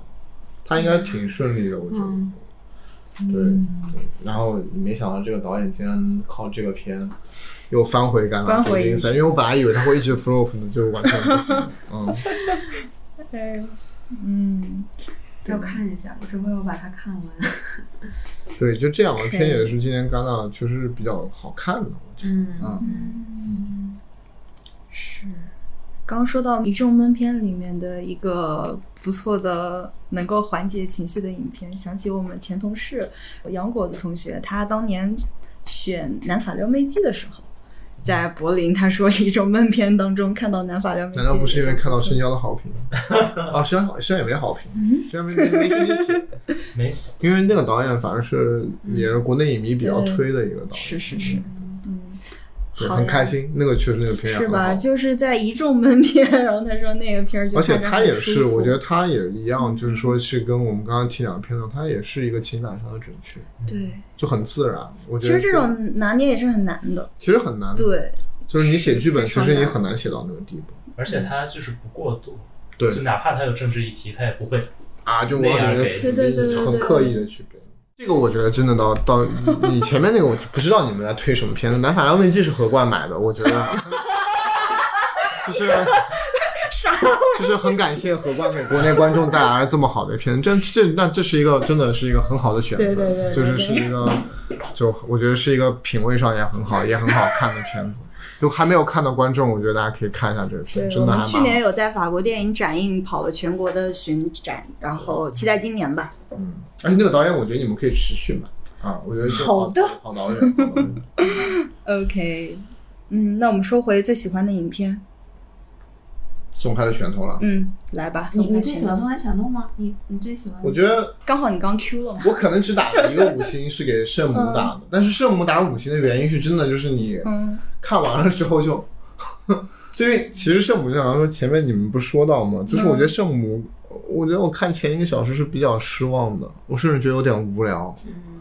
但是它就后半部分实在是让我可能嘴巴一直张开，就我特别能理解陀螺那个评价。对，因为不是陀螺说是没有一刻能移开眼睛，我前面还想说这这这不是有点无聊吗？就是有点贫乏的，但后面真的是我不知道你怎么看啊，反正我是在法，就是就是反正还是属于那种比较确实比较厉害的观影体验，就是你看完之后会要在椅子上要定一会儿，嗯对对而且觉得我操，我看了什么？就是我就真的是我操，我看了啥那种，对。而且我就说，其实之前看艾了，我没有这个感觉。其实艾了最后那一系列操作也是可能会让人有点那个的，嗯但是艾了其实我没有这这个，但这个片我有，而且它那个东西其实是我觉得是类型带给你，就是其实是非常类型的部分带给你。你呢？你我你为什我么喜欢？因为我觉得他没有给一个结果，就是他在挑逗观众。我觉得就是你信也好，不信也好，那个在你就有的时候你觉得这个是假的，但可能下一秒钟他又忽然会让你觉得这个是真的，就是忽上忽下的感觉，我觉得还嗯挺挺厉害的。你为什么不喜欢呢？这就是你想说，就是你这是你最不喜欢的一部分，是吧？哦你 说没关系，这也是马可·穆勒最不喜欢的。我们在法国看马可·穆勒，马可·穆勒老师表示他非常不喜欢。因为我因为我不信教哈，就是我完全是出于我个人，就是、嗯就因为我看这个的时候，我就当然我觉得他那个感觉也也是我的感觉， 但是我的结论跟他是完全相不反一样。的，嗯对，就是因为呃，我会觉得他一直在转，他一直在转，但有的时候转的实在是过于不合理，嗯嗯、给我一种很难受的感觉。包括我会觉得他的同性，整个的这条线。呃，很很很矛盾，很奇怪，就是因为他一方面又是一个权谋，嗯，另一方面这个宫斗戏，对，有点另一宫方斗面有又点是反 转， 甄嬛传、宫斗就戏，是打他扮他想突出的几个元素吧，呃，宫斗，嗯呃，宗教，呃或者说是呃显圣这种东西，呃，再有一个就是同性，我觉得这三个东西完全没有办法就是同时存在。可是你打了四星啊！这因因因为我觉得，因为我觉得整个他视听还是很棒。你看你就是那种打分的，那为什么我很不喜，仁我很不喜欢这个片，但这个片是四星。就是你知道，我看完这个片子之后，我整整想了一个小时，我没想明白，就就是他完全没有办法让我想明白。比如说，你后面能，你那个你那个链接能回播吗？我能回拉吗？我要我要回拉，我肯定是要回拉一下结尾。哦，我回拉了，我回你也想不我明我回白拉吗了，对我回拉了很多地方，我都觉得，就比如说啊，如果他是一个权谋圣人，或者说他是一个权谋同性恋，或者说他是一个圣人同性恋，我觉得另外一个元素都完全不应该再出现。嗯嗯，首先，我觉得这个片是一个彻彻底底的范霍文的片子，嗯，也很很明确。范霍文的一个导演生涯的核心的两大主题，嗯一个就我们说直接点，就我觉得一个是比较偏向于色情的，其实它是靠近色情剥削电影的那一边的，然后另外一个就是一个比较悬疑的东西。那我觉得这两个东西其实是非常完美的站在一起，而且它其实是有一个等于说是一个历史故事在那边做背景嘛，就是这感觉是一个天然饭后我们会非常喜欢、非常想拍的一个主题。你说它有没有完全没有历史包袱？我觉得它还是有的，所以它其实不希望给这个片一个很确切的解释。嗯所以我觉得他，所以他这个电影其实推进的方式是，其实一开始就给你感觉在看一个非常的那种正剧，嗯因为他前面也没有突出悬疑那一点嘛，他就是按照好像很历史化在。很中性的在陈述这件事情，然后你看到后面才会发现，哦，前面那个陈述可能是一个有偏差的，甚至根本不是嗯呃真实的情况。当然，就是但他可能是为了保证这个历史的那个中立性吧。那我觉得，反正我是被他的那个类型化的那个成功的就我中了他的圈套嘛。因为就是我觉得嗯对因为它其实其实因为它节奏很快，情节点很多，那它其实前面不快，它铺垫的时候其实不快，而它铺垫的时候，甚至我觉得那个部分，我其实学是有，就是，呃，我甚至能够，比如说马可莫老师，这不代表马可莫，代表我跟他聊天，我得到的结论就是，他比如他可能觉得，首先他作为，但他是个意大利人。那这个故事讲的是一个，呃至少是一个罗马帝国时期的，对，就这么一个。那他可能觉得这个偏假，呃，假是他觉得台词很假，就是他觉得嗯不这么讲话，就是太假。包括可能大家也都知道，就那这就那个圣母里面，那他那个嗯呃 b e n e d e t 他的那几个幻想场景，其实他做的有一点点夸张，嗯，或者也倒不至于五毛特效，但是反正就是他可能要做一 种这能识相别出来，对，就是，说让你有稍微可能会有点雷啊，就是这种。但是我觉得这个其实你从这个片子的意图里面你是讲得通的，因为东西可能就是对呀、不是真的，对就可能就是一个他幻想对啊 但是就反正它就或者就是一个假的，对对吧？嗯就是所以它其实很妙嘛，这个东西。其对实所以说，就是你至少我看一遍看下来，就是我，我然后我作为一个观众，就是因为像《饭后龙牛鸟》拍悬疑片，悬疑片其实说说白了是导演跟观众在做一个智商大战，嗯，就是我在不停的给你设陷阱，给你挖坑，给你让你掉进去，那我就扑通扑通全部掉 进去了，然后就最后那个效果出来。所以这这对我来说，可能我也没有那么多要评价了，就是我是觉得就是它。至少从最后的我我的观影效果上来看，它的技巧层面的东西都达到了，然后对我来说，它就是一个看完之后你肯定会想说，我操，好复杂，好就是，而且它其实又有一个宗教题材在里面，就这个人到底信不信，是吧？或者他就是说他又信，但他又很权谋，就是这不矛盾，就是他他的权谋，甚至他信的一个部分，那就是。就是这里面他的那个人物深度又没有被牺牲掉，就是你会觉得它是一个非常非常开放和厚有厚度的文本，那你你的感觉只有一个嘛，就很震惊。就是我觉得这个我就是比较，但是确实我就是说，反正这篇你要如果真的去想，它可能不会是一个是我私人说是最爱的这么一个片子，因为我个人觉得它的那种，它还是有那种你完全佩服它作为一个工业化的作品，作为这么一个哎就很厉害。但是我觉得这个片可能你刚才说这些原因，也是他可能没拿奖的原因。其实我我现在聊着聊着，我突然觉得这些评委会里面有那么多女性，真的还挺重要的。就确实是，我觉得很多是因为女性的原因。我觉得这篇可能没拿奖，可能就有你说的，比如说，我觉得可能那些女导演觉得里面的色情部分没有那么有啊必要，甚至是这个我虽然不愿意这么说，就是但这个马主席他讲到这个问题，他觉得就是说，包括他觉得最后的那种裸体啊，他觉得这完全是一个只有男导演，而且他还特别强调是一个老年男导演啊、才会这么去拍。他他也会对这个片子的色情部分，他他当时呢，首首先马主席首先 Q 到了，就是历史上意大利历史上其实六七十年代可能就是有一支在色情剥削片里面还有一个小的分支，就是专门讲禁欲主题的，就是说是就是就是讲修女的那种色情片。嗯讲到这个东西，他他又觉得就是这个可能他也会觉得很过度，嗯嗯，而且可能这个过这也是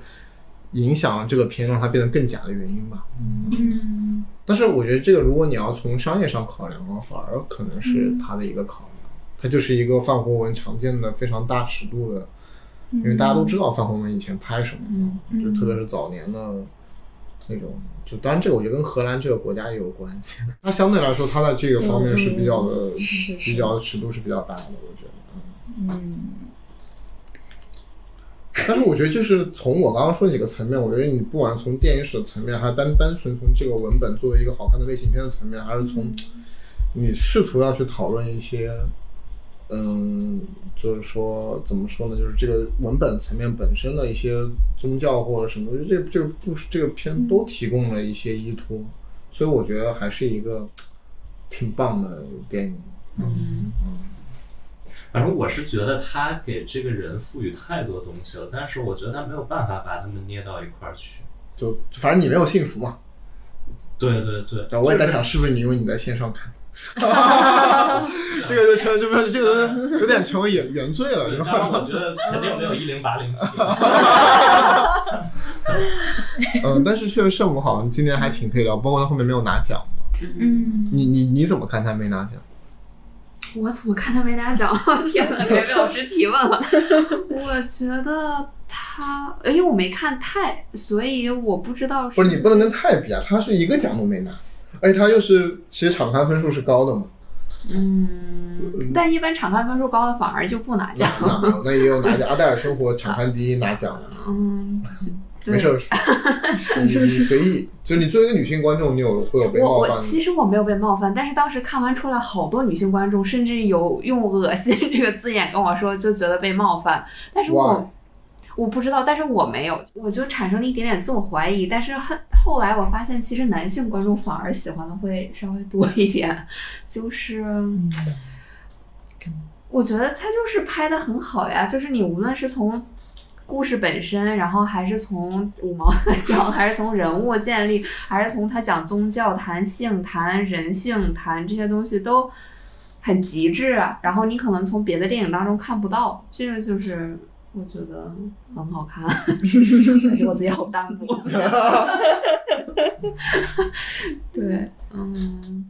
我们继续吧，可能继续可以啊。那松开拳头还想说吗？说说这个片要推荐。来呀、来呀、哎，我们今天意外的被圣母给打断了。因为《松花学校》其实是一个特别质朴的片子，就是它就是因为那个背景，大家就是如果大家之前看我们深交的文章，我们前段时间也发了一篇，就是当然是哎，网上一直有人说这个导演是俄罗斯多兰巴拉戈夫的女朋友，是真的吗？不知道，我包括是有人在说这个事，但是就他跟巴拉戈夫的关系是他们一起在那个佐科诺对夫的他那们个至少是很熟，对嗯他们是一个就是那个 workshop 对出来的学生，嗯所以他们是好朋友。哎，好像这个女孩是参与了巴拉戈夫那个片子的剧本吧？有吧？我觉他嗯们得。互相都有参与。对，嗯所以他们等于说其实也是俄罗斯的一个新涌现出来的一个，我们不能说是流派，但是是一个一个势力嗯嘛。而且当时我看深交写的那篇东西，就是说那个地方其实感觉是跟 就是北北高加索奥塞被北被叫，听上去应该是一个俄罗斯特别的嗯，在他一们个俄罗斯矿业小镇是一个很很边缘的一个，不管从行政、经济各方面都是一个很边缘的地方。因为好像我看那个访谈里说，就是他们拍电影之前都没有人在这个地方拍电影，啊而且他们的语言也不是俄语，对是啊他吧？们自己的另外一种，反正对混混杂的那种语言。这个就是说他们是一批嘛，就是巴拉戈夫是近两年戛纳涌现出来的一个比较受重视的新人嘛，因为他第一个片子是。呃，狭隘和第二片子《高个》都进了戛纳的那个一种关注，而且高高个是拿了一种关注的最佳导演奖啊、而且其实当时大家一直都传高个是要进主竞赛的，那等于说是一个特别就是现在戛纳的特别捧他，因为他很快还做了那一种关注评委，对，因为九九二九三年的吧，好像是一个九一九二九三年的一个九零后导演。对，然后他们其实就等于说是都是那个地方的人，嗯然后我觉得这这个片子跟我看《狭隘》那时候的感觉非常像，就是你就能感觉到在那么我觉得连女主都很像，啊，但我觉得这个女主更有魅力，就是她的长相啊，各方面就是很有魅力。我觉得就是，对我其实应该给五星，我回去改了五星。 对，因为就是你现就在给是几星？四星。呃四星，就是说，但是就是说是在一个。你说吧，就就我我反正对我来说，其实我也没有太多话想说，就是说，一个是咋回一个是他他给了你，就是说他是在一个一个你肯定不会去的地方，嗯就是一个，呃，就是生活着这样的一群人，他们又如此的，我觉得是如此有生命力的活着。我觉得就是我也没什么太多想反正说给的。我的感觉，嗯反正呃，就是我感觉这个片子其实就是很残酷，而且就是没有什么希望。因为你会看到一个一个人他如何先受到自己父亲的控制，然后又来了一个哥，然后这个歌嗯又来了 B 这个歌的感觉就是我要先把我父亲弄死，我来 弄你。然后这个歌完了之后又来了个弟弟，这个弟弟就是甭管他们怎么弄你，我我就要按身体占我据就。要靠着你。 对，就是一层一层的父权压得你喘不过气来，就是非常非常残酷的一部电影。然后最后你想走，你发现你好像有一个出口，但是你你又走不了，就是很有力量，给我的感觉。而且我觉得他对这个女性角色处理也也，但这当然就是也是很接近现实，也不是说就不是那种很女权式的打法，他就是一个，而且他。他对于他的父亲，对于这个家庭，他就是一个，其实他是很挣扎的状态， 他也是爱的，嗯那当然他当然非常非常的想逃离，嗯就是像个溺水的猫啊或者什么的。对，而且我觉得这个就女女主角真的很棒嗯，啊、就她是，就她那她包括这张脸各方面就啊就已经，我觉得那个感染力就已经在那个地方，就是她天生她那个脸就让你觉得非常的纯真和。就是会让你非非常能够跟他共情。他不是那种一般说是好看，我觉得不是，他就是好特别，真的是。对，这是非常就是着哇着重就是力荐这个片，嗯，好就是深交做一年，我们今天真的是就非常好片。嗯，也不用多说，就大家看吧。而且就比较希望大家呢，因为我觉得，因为马可穆勒也挺喜欢这个片，我希望我们看看期平待平遥能不能看到这个对片对子对，。嗯，是我特别喜欢他那个安排，就是来喜喜欢他的男孩儿一直来，就是一开始开这个面包车，然后拖着他，然后他在面包车上晃来晃去，包括他去在泳池去找，哎，是不是剧透？他在泳池里面就对下水，然后去找那个男孩儿，那个感觉我我觉得这个导演好聪明，就是他一下子就让我感受到了那个女孩儿到底在经历什么。对他其实把那种他心里东西用一个物理化的环境，一下就让你对，就是其实如果他单单描述父亲如何的控制他，兄弟如何想靠着他，我觉得我没有那种感觉。但是通过另外一个人物，包括他们俩在小卖部发生的事情，然后那个拉帘儿就透着一点点光，然后我觉得，嗯，导演非常厉害，而且这是他处女作，我觉得就是呃没有第二部，第哦二第二部，嗯第二部部作品，然后我就觉得，就是有些人就天生就是会拍电影 嗯。。好，你看你你很你很会导演，你平常说很好，对很好，其实分析的很好。说的一 个毕竟是最喜欢的。其实还有一个片子我还挺喜欢，是那个帕纳西儿子拍的那个片子，哦，没叫《看，上路没看过。》，帕纳帕纳西那个片子是是一个很有意思贾的纳帕纳西吧，好像是 J 开头。帕纳。嗯，好的啊，我有个好朋友在戛纳也说，他看了这个是他唯一觉得触动他的电影。是一个很好玩的一个片子，也是一家人上路，但你不知道他们要去干什么。但是慢慢的，他们就给你透露一些事情，然后他们就往边境开，然后其实他们是要把儿子送出境， 这就特别帕纳西，感觉就是他自己事儿改编。嗯，但是他的那个公路的那个景观，包括整个那个调子，我觉得都都很各异，都非常有意好的，大家关注一下。思。小野田呢？就突然让小野田吗？可以啊。小野田，我是可能刚才唯一写了一点东西的。小野田其实我刚看完感觉还不错，因为我觉得他就是以一个比较中性的一个方式，因为小野田首先是一种关注的那个开幕片，然后我其实反复的想这个片子，因为他讲的，因为毕竟是一个非常非常就是传奇的事情嘛。那我觉得这个片子，反正我自己也后来也写了，我觉得就是这个导演的一个进入方式，我觉得是存疑的。就欧洲人以一种非常猎奇的方式，因为你想嘛，讲的是一个日本士兵在二战结束之后三十年，将近三十二十九年，他还是在菲律宾的岛上面，一直以为战争没有结束，在在坚坚守。守那个在死守那个岛等待着日本人从就是光复吧，重新回来。对，就是是这么个故事嘛。那这么一个故事，就是说，呃，其实是一个荒野生存的故事。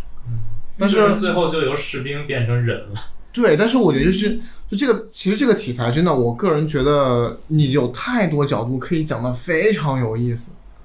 就是我觉得如果你拍的飞一点，拍的更形而上一点，拍的更悬一点，那就是热带疾病。嗯，那那你是可以讲一个人和丛林跟跟那种东西的事情，嗯，但你要如果拍的，那我觉得其实大家可能会比较会自然而然联想到进入角度应该是一个比较政治化的方式，嗯，那我觉得肯定是要讨论的日本军国主义，呃，这这段历史，那我觉得这个从这角度，我个人觉得他，我觉得他是挺失败的，我觉得他就甚至是我是觉得有问题的，就是是可以打异形的，就我觉得就是这是一个完全。就是把历史刨开来，我觉得他也不是说完全刨开了历史，反正我觉得他那种猎奇的，想把这个人当成一个荒野生存的传奇去拍的那个欲望，是要远远大过他对政治和他意识形态的讨论。嗯，但是我觉得他的这个行为背后其实很无聊的。你想，一个人在丛林里生活三十年，有啥好讲？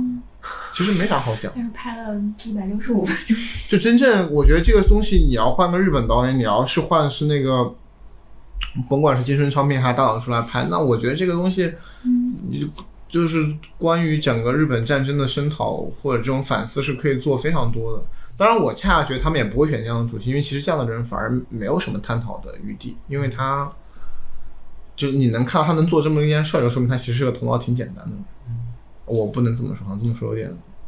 至少是很耿直。对，就是是一个，就是他恰恰我觉得那个张力并不充分，并不充分。但是我觉得他现在做成了一个荒野传奇，而且我个人觉得导演是略带仰视的在拍这个电影。那我觉得，作为一个嗯深受日本民族伤害过的亚洲同胞，我觉得这这个角度是有一些问题的啊，我觉得是有一些问题的。那元首有补充的吗你？我觉得你说一下吧。毕竟是你 Q 这部就四点五，四点五，请你讲一下。哎你觉得我说的没有道理吗？我觉得是有一定道理的。我觉得他，当然我后面是看他那个 press kit 那个册子，就我发现这个导演对这个背后调研是严重的不够的，嗯我倒没看那个。因为我看他那册子，我看得出来导演挺天真的，对这个事情真是。嗯，那那我他是那个谁，他是那个叫他哦，我知道，对对对，他是那个呃西比勒的编剧，啊他我 C 不 B 喜勒欢的那编个电剧影，哦，哦那个我还挺喜 欢，那个我还挺喜欢，那个我还挺喜嗯抱欢歉打扰。 C B，就是我真的觉得他就是一个欧洲人，完全没有任何历史包袱，看到一个非常有意思的传奇故事，我就是觉得这一点还蛮有意思。而他他他在那个访谈里面说，他一开始很想做一个西部片，我就觉得这一点还挺有意思，就是他，我倒不觉得他是什么呃去历史或者修筑，因为我觉得他其实有点想往形而上的那个方向去做，就是比如说这个人他开始是一个被政治化的人，但逐渐的你慢慢的进入到那个丛林里，嗯，啊、你遇到一些不可知的危险，就慢慢的变得有点赫尔佐格，但但是我就觉得，他如果真正真的是往那个方向去做了，甚至是往热带疾病的方向去做了，那我觉得他就真有高级。但是觉得没有啊，你看他还是在很忠实的讲述他的队友一个个怎么样，怎么怎么怎么怎么着了。嗯，行，那 pass 了。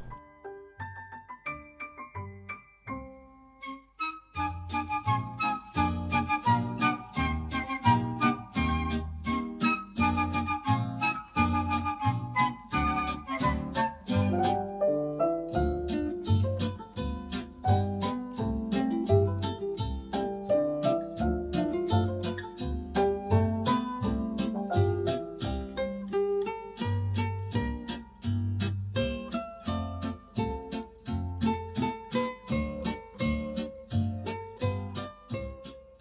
按颁奖典礼，我都哎哇，懵了，我说哎哎，你你哎在干嘛？那你你看的是哪个？也是陀螺那个是吧？对啊你当时只有陀螺那个对能啊看吗？对啊你你上次戛纳 Prince 呃那对啊个，我你看了吗？你看了？嗯，对对对。你们如何看待 Spike 里被架空的事情？我觉得也未必被架空我觉得他就只是是在那儿被架空，他只是懵了吧？是 不他是？只对他只是在颁奖现场被架空了。但但是我觉得就是他可能真的还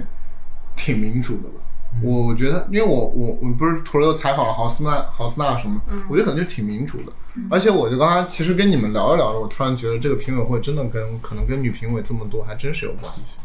因为评奖结果怎么样？这这不在荷冠吗？我们说，因为荷冠是一个以女性为主体的一个，嗯，是这。样，因为我们的来来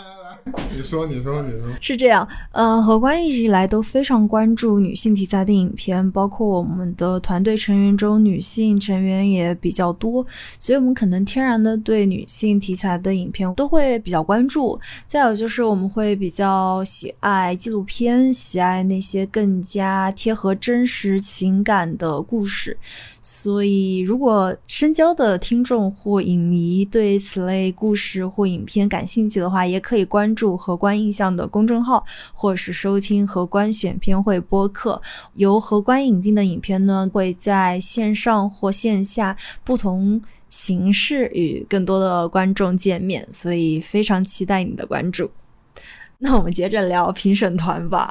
你们有压奖的习惯吗？哎呀，我们在论坛上批评了这种现象。更关键的问题是没法压，就是比如我可嗯能主竞赛二十四，我只看了一半，对啊，你我怎么压呢？哦没法压？呃我觉得这，而且与就是这个东西呢随便，而且这个东西，我觉得就是咱们还是得再次向广大影迷朋友们、听这个播客的朋友们去强调，我就觉得就是这真的，我才能听到这儿了，我感 觉也是。这个这个都是是深就度这个真的是有点无聊，因为我觉得奥斯卡，因为我我印象很深，我刚开始玩豆瓣嗯有奥斯卡小组，然后里面的那个呃 Waiters，他每年都会组织奥斯卡诸葛亮评选，大家评。嗯但我觉得那个活动是有意义，是因为大家都看，可以看到片子，大至少能看到大多数吧。嗯，而而且我觉得就是那个就是，而且大家当时哎就很不亦乐乎，尤其是早期豆瓣小组还很活跃的时候特别好，而且我我们后来才知道那个威特尔斯就是国内最著名的批评家张定浩嘛，所以我觉得那还挺有趣的。但是我觉得戛纳这个事情不是这个，就是因为我觉得。就大家每次看不到片子，不管他是凭借自己对既这个导演既往的呃一个判断，嗯还是说因为说是前方的评论，嗯或者是他信任的一些影评人的评论，然后大家来 battle 来 battle 去，猜来猜去，嗯我觉得很无聊嘛。那我觉得你看电影嘛，核心是你看电影本身，你不要被这种东西影响嘛，你自己去看一个片子，你去看嘛，嗯你去看你自己有什么样的看法观点，你可以跟你可以看完之后跟别人出来交嗯流。哦，而不是说我操你妈洪尚秀没有选到主竞赛，那福茂是傻逼是吧？福茂选了是《刺客信条》的导演，呃拍这么垃圾的片子，今天又选进主竞赛，福茂是垃圾，背后一定有暗箱操作，我觉得这很无聊啊，这这干嘛呢？嗯，就是就我觉得就这个还是要强调一下，我觉得红上秀今年是挺无聊的，也是挺无聊的，是这是个吧片子对，哦你看了是吧我对看了哎，首先得必须得说一下，就是元首是很喜欢引荐的啊，就没有一个很喜欢引荐的洪尚秀影迷表示洪尚秀新片很无聊，放在戛纳 premiere 是对的，是吧？对对对，就是我觉得不管是体量还是质量， 我没看啊，最近说，都得你给人讲讲洪尚都秀得戛纳首映，就是真的很无聊，没啥可讲的了，基本上。啊，我是觉得他很无聊了很 久。当然，可能我就是现在也有一些僵硬啊，就是我看洪尚秀很多片子，我都现在有已经开始有一种。无聊打头了，就是。就是对，就是永远都是，就是觉得就是对。但是其实，比如说《引荐》，大家现在在疯狂讨论这个片子的剧本结构，我觉得可能是有的啊。嗯你为什么喜欢引荐呢？我无知的提问，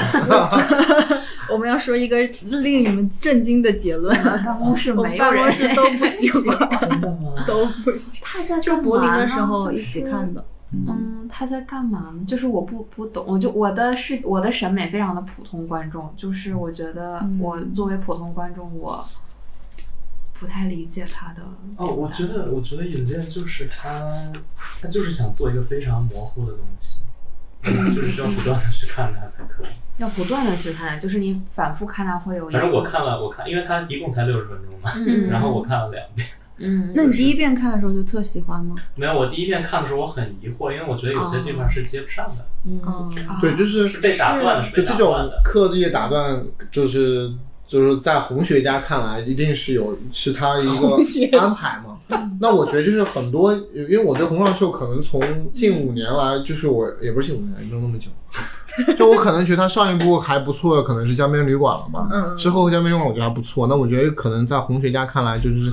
这些，就是这些年每一部都有探讨的地方。但我觉得有些真的是很无聊，就他就真的是可能很常规的，像是要为了生存或者就他嗯的他拍电影是他生活方式嘛，那我觉得他拍一些东西，嗯那我也去看，反正也很轻松，我觉得也很无聊，嗯那反正看一下我我洪我洪大师，我给你七十分钟、八十分钟、九十分钟都没问题，嗯嗯就但是我确实不觉得好，那我觉得这引荐我确实是觉得。就当我一开始看觉得很无聊，又没嗯有金明喜，那更加无聊 就。有一点点对对对对对一丢对，男主长得还挺像个小老鼠的，这回这回又是他， 又是他是吧？啊， 对对对。那我就觉得，那当然我确实也比较僵化，可能我也没有去深究，我也有点不求甚解。但是我觉得，就现在很多人在讨论，我觉得可能是有道理的。那我可能有机会，因为你说六十分钟是吧？我也愿意再看一遍，在在拜读了众多红学家的评论之后，我也愿意 再去看一下，学习一下，学习一下，可能确实是有一些，因为我觉得洪尚秀他嗯自己本身，你看早期作品是一个如此喜欢做剧作结构的，对对对喜欢玩这类的人，那我觉得他是有可能的，他确实是，而且我也不否定他绝对是我们在世的大师级导演，那肯定是的，嗯，对。啊，就很无聊。你不向观众介绍一下这个，再介绍一下洪我洪无老法不能剧透的。真的不能剧透啊啊！那你前面一直在剧这个透啊，是吧？啊不能剧透这个不。能那你这说的我还挺想看的。 你觉得你觉得评审团怎么样？嗯，我觉得呃，我呀，我没法说，我一半儿都没看，我咋说呢？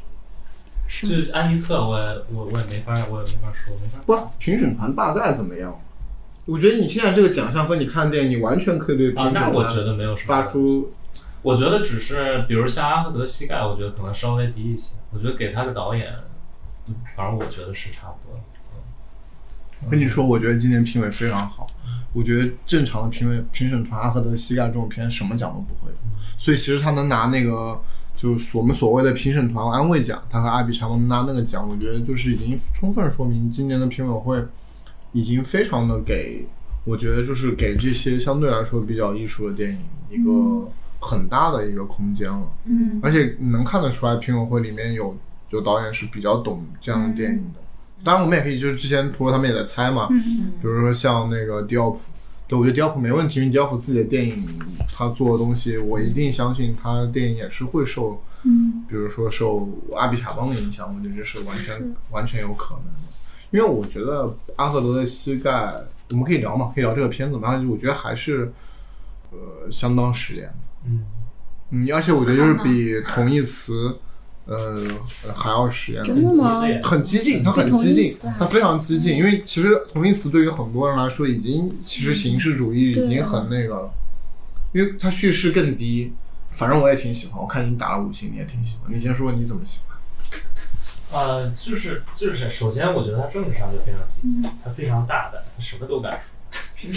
啊。然后最后就是狂怼，狂怼以色列政府文化部门，那简直是怼到出血啊。再有就是，我觉得他形式上确实很激进，他一直在甩那个甩那个镜头，三百六十度的甩，而且他不是正面甩，他是从反面甩，就是给你一种跟这个剧组根本不存在的感觉。 也是非常非常好玩的一部电影。因为我觉得他早期的作品，你可能还还是作为一个新导演，他关心叙事，也需要讲一个故事。但是我觉得可能拿到金熊奖，其实也是给了他一个更自由的机会。就这个，我觉得这个同样的情况，我也想说到冰桶界身上。我觉得都是，就是其实、其实是这个奖项给了你一个空间嘛。那么我觉得就是说，这个奖项就好像其实。呃今年还挺值得讲这个现象的，包括我觉得去年像刁亦男，对包括对今年那个嗯主竞赛里面还有那个音乐帝，嗯，对，因为都是几个刚拿了金熊的导演的下一部片子嘛，那你会发现金金熊奖有个直接的效果，它可能能够帮你，我觉得像音乐帝和刁亦男都是在一个方向上面，他们可能能够帮你下个片子，你有非常大的一个资本层面的加持，所以你可能能够做一个相对奢侈的东西。对吧？那我觉得，但是我觉得就是说我其实可能很激赏，比如说像冰恐龙界啊，像我又开始拉踩了，像是那个冰恐龙界或者像拉皮德，我觉得其实是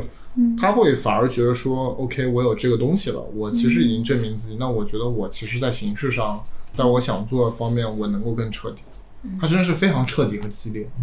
就就不管镜头的运动和就是你说它内容层面，我觉得这个就是。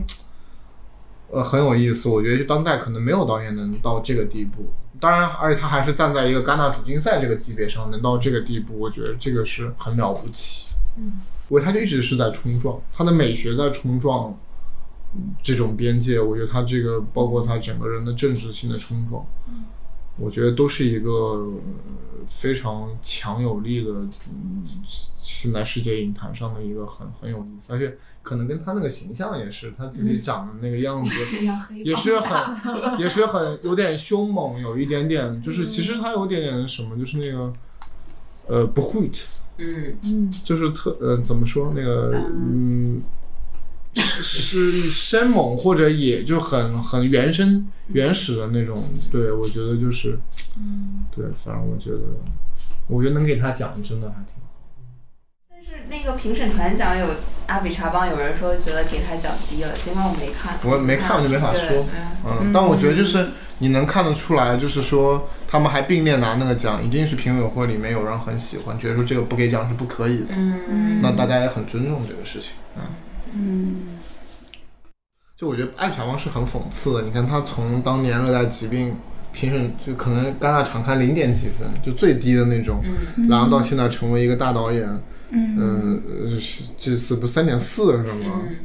嗯，所以永远不要相信影评人这些傻逼，真的是，就真的大家都很傻逼，真的。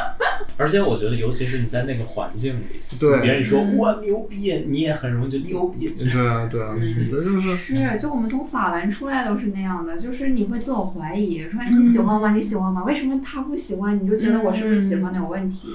但是，所以我就说明，还说到刚才就是我们在骂大家压奖这种事情，就是我是觉得说，嗯，我觉得不管就是影迷还是要相信自己的那个经验，包括就是说你，即使有人说你可能现在你看电影的水平、或者你的那个还比较，就也许嗯不够，但是我觉得你的那个经验是最宝贵的。嗯因为你因为否则我觉得就是看电影，大家不是为了比谁的品味好吗？那我觉得大家一开始看电影的原因是因为你看了这个东西，跟你自己的生命你那个经验是有交换的。对对对，那我觉得那个东西永远是最重要的。哎，可以讲讲那个嗯，最佳男演员，我那篇我挺喜欢，你不喜欢吗？我无感，我看你没打分，内特拉嗯姆嗯是我吧估计你不喜欢，因为我当时看完我就给他发，我也也也给你们老板发，嗯跟白总发，我说肯定会拿奖。最佳男演员，嗯我真觉得就是，啊、当然这东西我觉得也要说，就是我就就是我刚才不是讽还讽我妈讽刺那谁来着？嗯，就当时戛纳一出片单的时候，就有影迷在说，就在狂喷这个片子，就说这个为啥？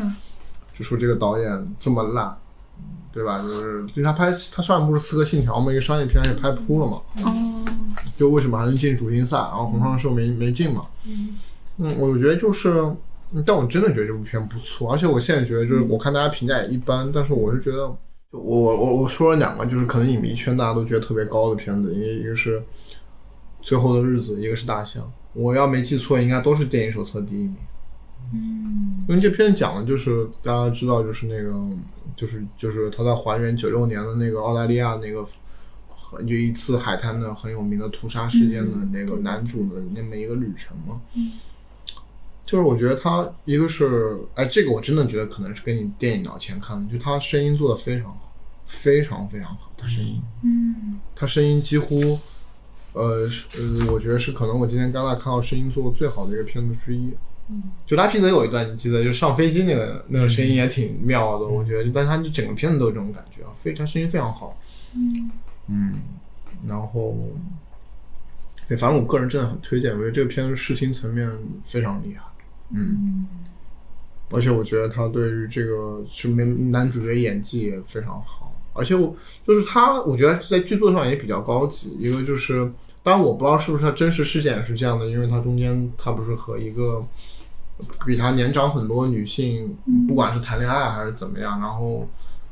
又又又突然又死了，就我不知道这是这真的是真实事件是这样，反正我觉得在他在剧作层面上，我觉得也非常高级。我我我至始至终没有办法，因为我完全没有去看这个片简介，所以我完全不知道这个片会怎么走向，嗯，而会讲什么。就所以说，可能是这个东西，而且让我觉得这个新鲜感到了最后，然后我又觉得是完全服务于这个故事这套事情非常的强。嗯它不是那种一惊一乍的方式在让你嗯呃悬疑大人沉稳，对，它很沉稳，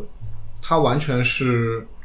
就当然他其实，在剧作方面埋下了，就这是一个性格非常极端的人，那你不知道他会发生什么，但是我觉得他是在用一种非常高级的方式在呈现这种悬疑感。嗯，当然，可能我觉得对于很多观众，如果不在我我觉你会看了会觉得闷吗？不会，那你就是比如这个片无感的原因是啥？ 就是因为他太沉稳，他会你会有你不觉得他闷？我不觉得他沉稳。反正我觉得就是真的是就其实因为我其实他是今年我戛纳我挺大的惊喜啊，因为我没因为没想到这个片会怎么样嘛，嗯嗯而且我当时可能会有点觉得这片是代表澳大利亚的，因为今年可能澳大利亚就是所谓的大洋洲没什么片子，你说？嗯没事，就是我就是我就是看到他就是去看枪的那一段儿，嗯基本上我就后边儿就知道他要干什么，你说哪个看枪？就是因为他后来去买枪嘛，不，买枪那段肯定已经是很明显，但其实我觉得这片很牛逼，就是他一开始他就交代了这个人家里有枪，但是就是你一定会觉得这个枪后面要发生什么，嗯，但他其实后面一直都没讲枪这个事，直到他很生气，因为就是他在那边打枪，就是那个女的出来说我不希望看到这个东西，然后枪一直都在扮演的还是一个很隐秘的东西，但这个东西直到最后的时候，他去买枪才会显露出来，而且当然我就一直说他他最后在内容层面的伦理性、影像伦理性非常的厉害，因为大家都知道，就是讲这种极端事件，它恰恰非常容易被模仿。就是不管是早期的那个《天生杀人狂》，还是大象，其实都引都引发了后续的一个模仿事件。那但是他这个片子就是，完呃，全去最后收住了，非常收住。而且，但是我觉得这个是，但他收住不是那种哦，就是说哦，我这个导演很克制。我觉得不是克制，是因为他前面的一切都达到了他最后要那个效果。就我觉得，你看大象，你可能看的很激烈，他在讲，但是我觉得他在这个故事里面只讲，就是说他怎么样一步步走向那个去做屠杀这件事情。但他前面那一切，我觉得做的已经足够足够的强大，足够足够的有张力，以至于我觉得他的那个就是给你的那种。视视听上你获得的那种感受的密度是不亚于你去看大象，当然我这么说好像有点稍微有点夸张，但是我觉得它其实达到了那个效果，我觉得这是这个片子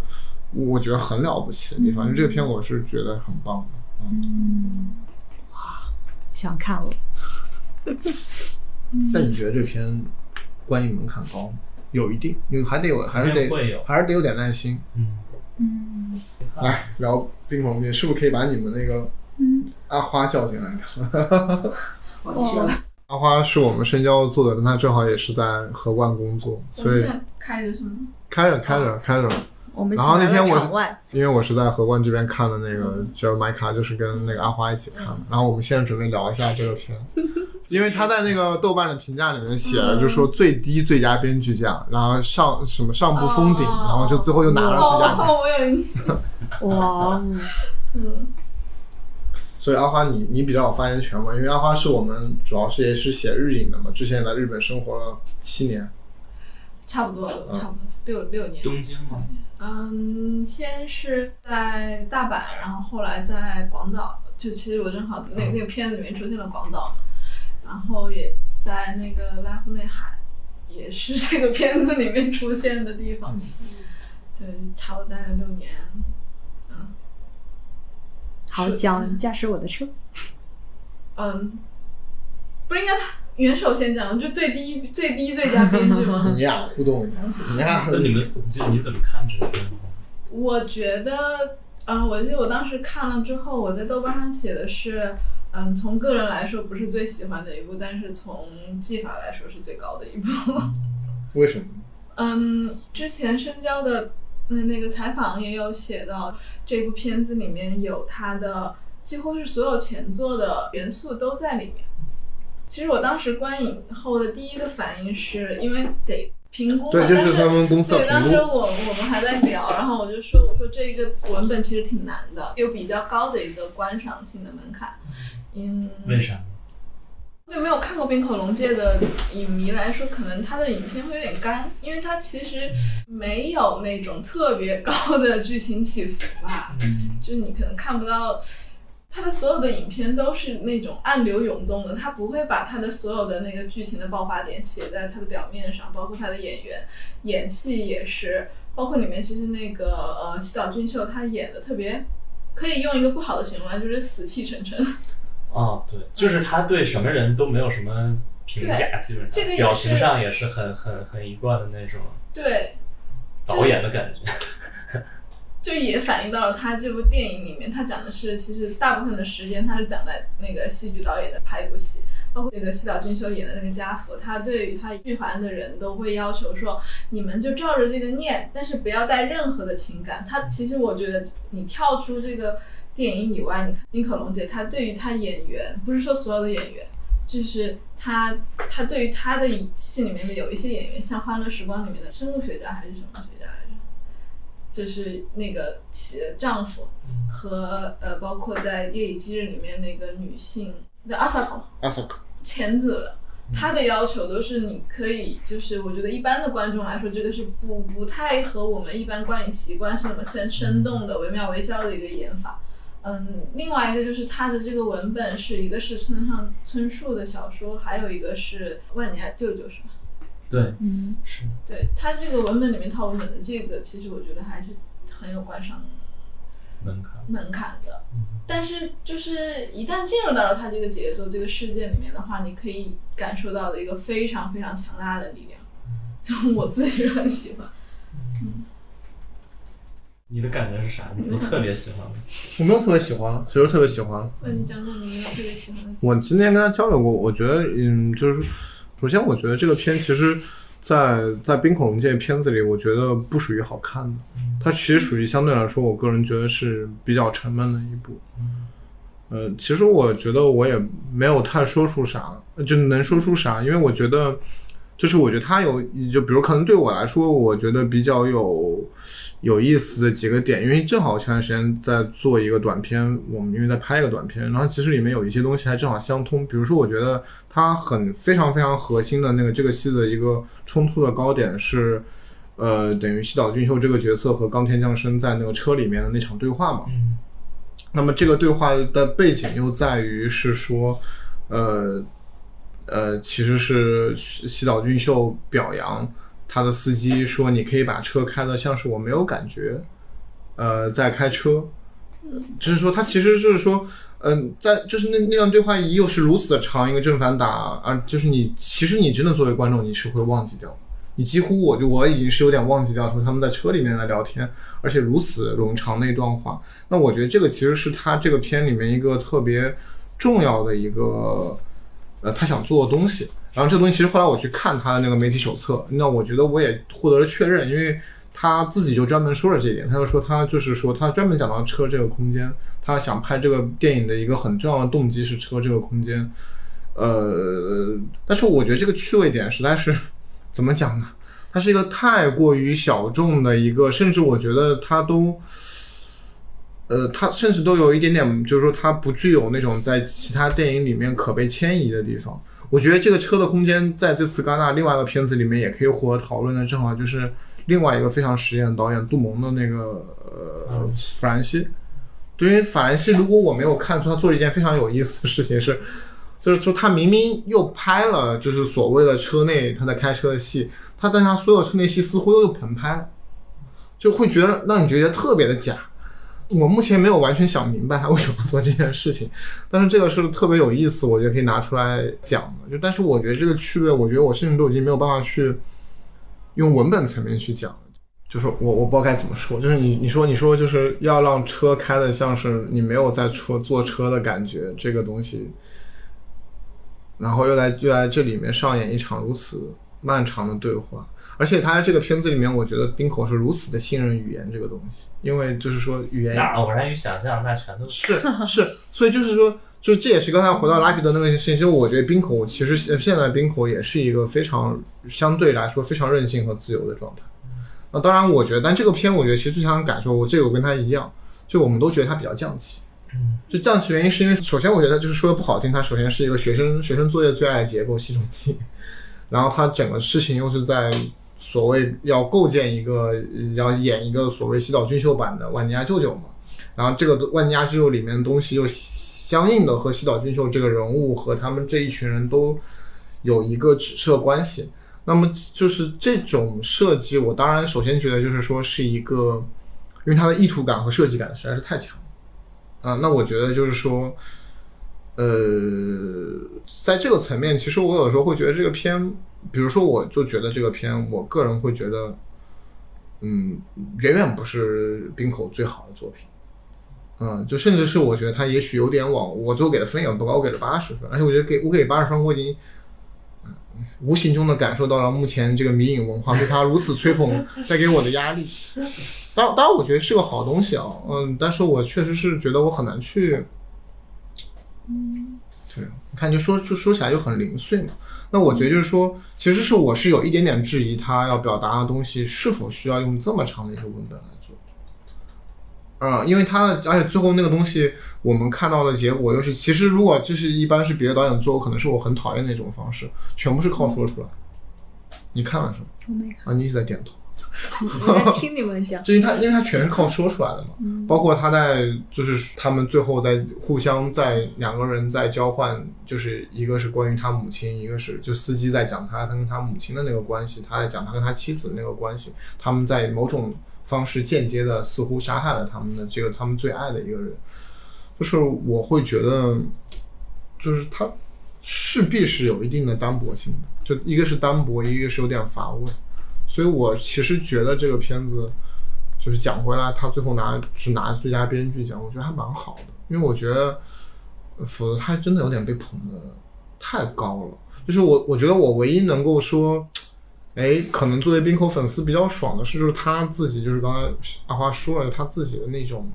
他对于戏剧的那种热爱啊，他对于自己一直在讨讨论两性关系里面这个最暧昧和最幽深的这个部分，我觉得他这种东西在这个片子里面的确是就放的最大了。然后这个片子里面可能唯一比较新的东西是这个车，是这个车所带来的，对。对，因为我其实看完这个片，我还是蛮有强烈的冲动，把《万能鸭舅舅》和身上的原原著小说都再看一遍。但我觉得我们这可能得得要另做一次博客，所以我其实看完一遍，我也没有特别多的说。就其实我觉得它对我来说相对来说是个比较混沌的状态，我其实没办法去说。我我我反而比较直观的感觉是，我觉得这个片子对于它这个文本来说有点冗长。那你怎么看呢？你打了五星，对不对？至至少最佳导演上限五。来，你讲讲。哦，我其实我最开始我就是觉得他编剧真的还挺好那咋好呢？就是设计感特别强。啊，就因为因为我首先我觉得介绍一下，因为元首是一个呃非常喜欢嗯契诃夫的人啊、就是说，呃，啊而且我看这个片子，我看我其实，呃，就是我看到这个手语的时候，我特别的震惊。手语什么对的就是里面哦对，因为我曾经哦手语啊哦对他因为对元首还是一个我替你介绍，就元首还是一个在戏剧方面他做演员也做导演，也是有非常多做戏剧方面的事情的人。对你说，就是我看到这个手语的时候，我非常震惊，因为我真的看过一版手语版的契诃夫，就是在剧场里真实发生过的一个，但是那个是三姐妹，就是但是那个时候我看到那个时候，我就觉得他的他之所以要搞成这样，就是因为他想强烈的放大那种肢体的感觉。啊、他想把文本的或者说从嘴里说出来的东西变成一个可视的、可见的东西。啊，当然，我觉得在剧场里，可能尤其是契诃夫，他特别需要手语，或者说手语特别妙的地方，就是因为它可以给你传达一种啊、交流的无力感，就是因为你、你因为你这个手语，你必须得看见才行。人也很慢，对，如果这个人他背过身儿去，或者你俩之间隔着个什么东嗯西，你就白比划。是啊，所以就是这个手语是更加无力的，就是其实是更更契诃夫的一个东西。但是这个结尾我看了非常感动的一点就是他，因为那个呃那个女孩她搂着他，嗯然后去给他比划，嗯，就这个其是实对我来说是非常非常强烈的一个东西。所以我我也并不觉得，就是他所有故事都是用嘴说的，哦就是 他但是最关键的地方，那恰恰是、呃呃，当然，当然，就但但但但就是我肯定不是在这个意义上说它啊，就是说，就是你还能说出更多的关于这个片子什么？就是说，我觉得现在大家对于包括对于偶然与想象，我觉得大家其实对冰火的状态是有一点失语的。我觉得我并没有看到，好像在中文中文评论界有一个呃特别好的状态去，嗯，不管说是解读分析，还是说在。但是大家又我又看到就是一个疯狂追捧的状态，其实这是让我有一些困惑的，就是我嗯因为其实冰口这这也是他第一次在戛纳拿奖，对吧？嗯上次其实扑的很惨，当然也不是说电影本身扑的那，没有啊，事事事事事后这个片反而恰恰是因为他恰恰在影迷中其实赢得了非常高的口碑，嗯，对，以并且从反过来又攻击了一大一大量的在戛纳的影评人。我因为某种畏惧打了四星，逃过了这场浩劫。 对，然后你说， 所以我就觉得，就是那个时候其实最开始的时候，大家对他的评价就是怎么这么狗血，或者就类似的评价，就是夜以继日嘛，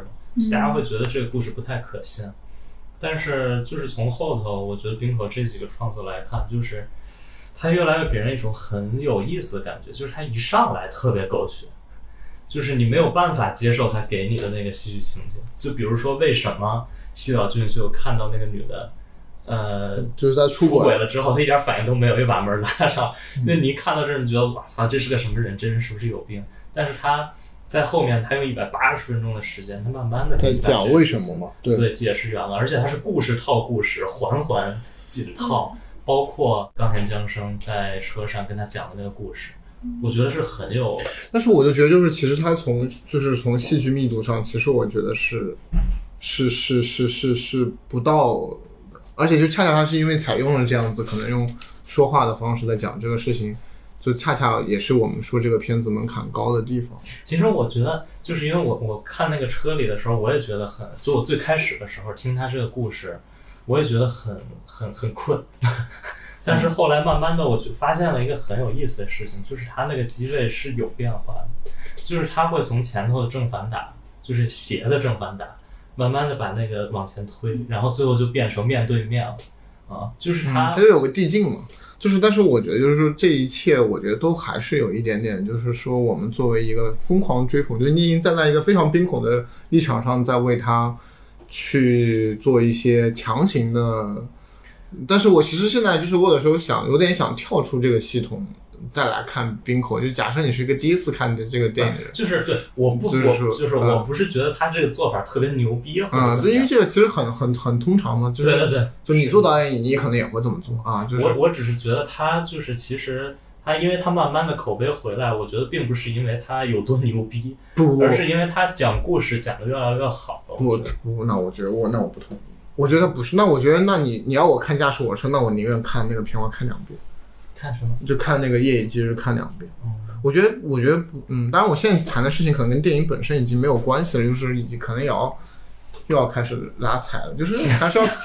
就是我觉得就是国内对于冰口的这个，我反正我是嗯，就老师给了一颗星，是吧？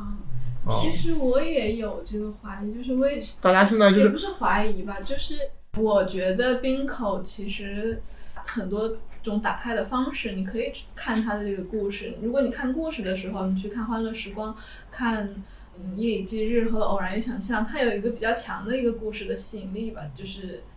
情感成分在里面。其实我觉得《驾驶我的车》情感的情感的浓度，其实呃非常表高面上我觉得表面上看起来没有那么高，其实我觉得，对，但他其实最后讲的事情是很高的，嗯但是这就是恰恰的问题，就是但是我觉得他的那种方式，因为他还是用说嘛，就是说，那我觉得，那他完全就是你可以反过来想圣母，就是就他完全是用一套动作化的类型化的方式去去讲这个，然后这个完全像是在给你念一本书那样的方式，我觉得那完全是不足够的，而且你其实是这么想吧，你就想说，如果他不是在戛纳主竞赛。然后它不是冰口龙界，它比如说是什么冈田将生拍的一个片，你完全不知道是哪个导演的。就是你看到，其实他他做这个，他这么拍一个电影，其实是非常非常的极端的。嗯，就就是如此的依赖说，就这个就就有点像是那个啥，就有点像是当时金棕榈那个西兰的那个，嗯，我我没有觉得他特别依赖说的，其实但是片就一直在说呀。 我其实蛮赞同袁你说手你的，说我觉得他其实是在他其实想要去抵达语言不能抵达的地方，就是为什么他在嗯，那怎么什么叫语言不能抵达？就是我会很好奇，就是他的很多电影里面都会有工作坊这个东西，首先，我跟你说，首先电影就是语言不能表达的地方，因为语言其实是电影它本身并不，就是说它在某种意义上，影像这个东西天然是跟语言是有一个二元关系的，它其实它就是在就我这么说吧，随便举个例子哈，就比如说在车里，嗯就是当呃任何一个有有车的场景，嗯你都会听到他那个亡妻的声音在里面。嗯啊嗯，，但对，是你但是你会关注他具体说的是啥吗？我会啊，因为它字 幕它字幕打在那儿呀。对，但是就如果说你我我是个日本人，我可能反而会忽略。就这这也是一个很有，就这是一个其实关于电影讨论啊就哦很有意思的话题因为我。其实因为我我是个外国观众，他字幕打在那，你反而一定会去看这个东西。就其实我在那个场景里，我完全没有关注到他们说的是啥。我我唯一关心的就是一个生者和一个死者在一个空间里进行幽灵般的对话，对，这是他给我的感觉。对，但这就是我其实想表达的，就是说你先从这些层面我都知道，就它呈现出了一个特别特别，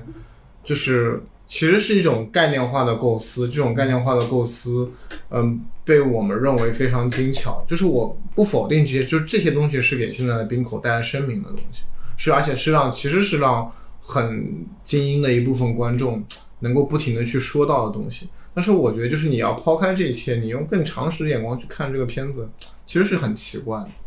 包括他要讲讲的这个事情，要讲的是他跟他所谓的是通借冈田将生之口，他才够幡然醒悟的那个东西。我觉得以目以这样的一种形式来讲，我会觉得其实是蛮奇怪的，至少我觉得蛮奇怪，我还不给他去做一个价值判断。嗯，当然，我就觉得就是，但是我觉得没有问题的地方在于，就是这是一个呃冰口在用他自己的电影语汇试图去做这么一个作品，那我觉得是没问题。他而且他有带有他自己强烈的美学和实验的在里面。但是我现在就是在想说，是说，嗯、如果你抛开这一些，你不进入这个评价系统里面去看，其实还蛮奇怪的。嗯我也不知道我要说什么。累 是因为我实在是觉得大家太被这个东西包对我裹不了，所以就是你现在就是有点，就是冰口再这样下去，就有点像是电影圈的经验哲学。我觉得就是大家掌掌握这套语汇、掌握这套趣味的人，因为我其实很提防这个东西。比如说，我觉得你要尤其提防，因为这个片子里面有太多你喜欢的元素。其实对我也是啊，首先我是一个村上春树的粉丝，某种意义上我也是一个呃，我很喜欢契诃夫，虽然我已经几乎把万家就这个 东西完全忘掉了。但是我知道契，就契诃夫很厉害，很高级，就是就是就是，我也不记得万家舅的到底是咋回事，但我觉 得我还特地回去看了，就他最后那部分是有他的改编。因为我那天看的时候，我就不停地跟阿花讲说，我总记得《万家之友》里面最后他自杀了，啊，是我记差了吗？她是三姐妹里面自杀，我觉得最重要的一个部分就是，虽然他一直在说万尼亚舅舅，他嗯们一直在排练这些东西，但是所有这些东西最后都不重要。你说你的吧，也也要打抵达语言不能抵达的地方，你把这句话澄清一下。 说的更具体一点，其实我觉得他是在探索，就是沟通，就是各种方式的沟通。嗯、嗯，我觉得这个是一贯的主题。是，当然是，嗯，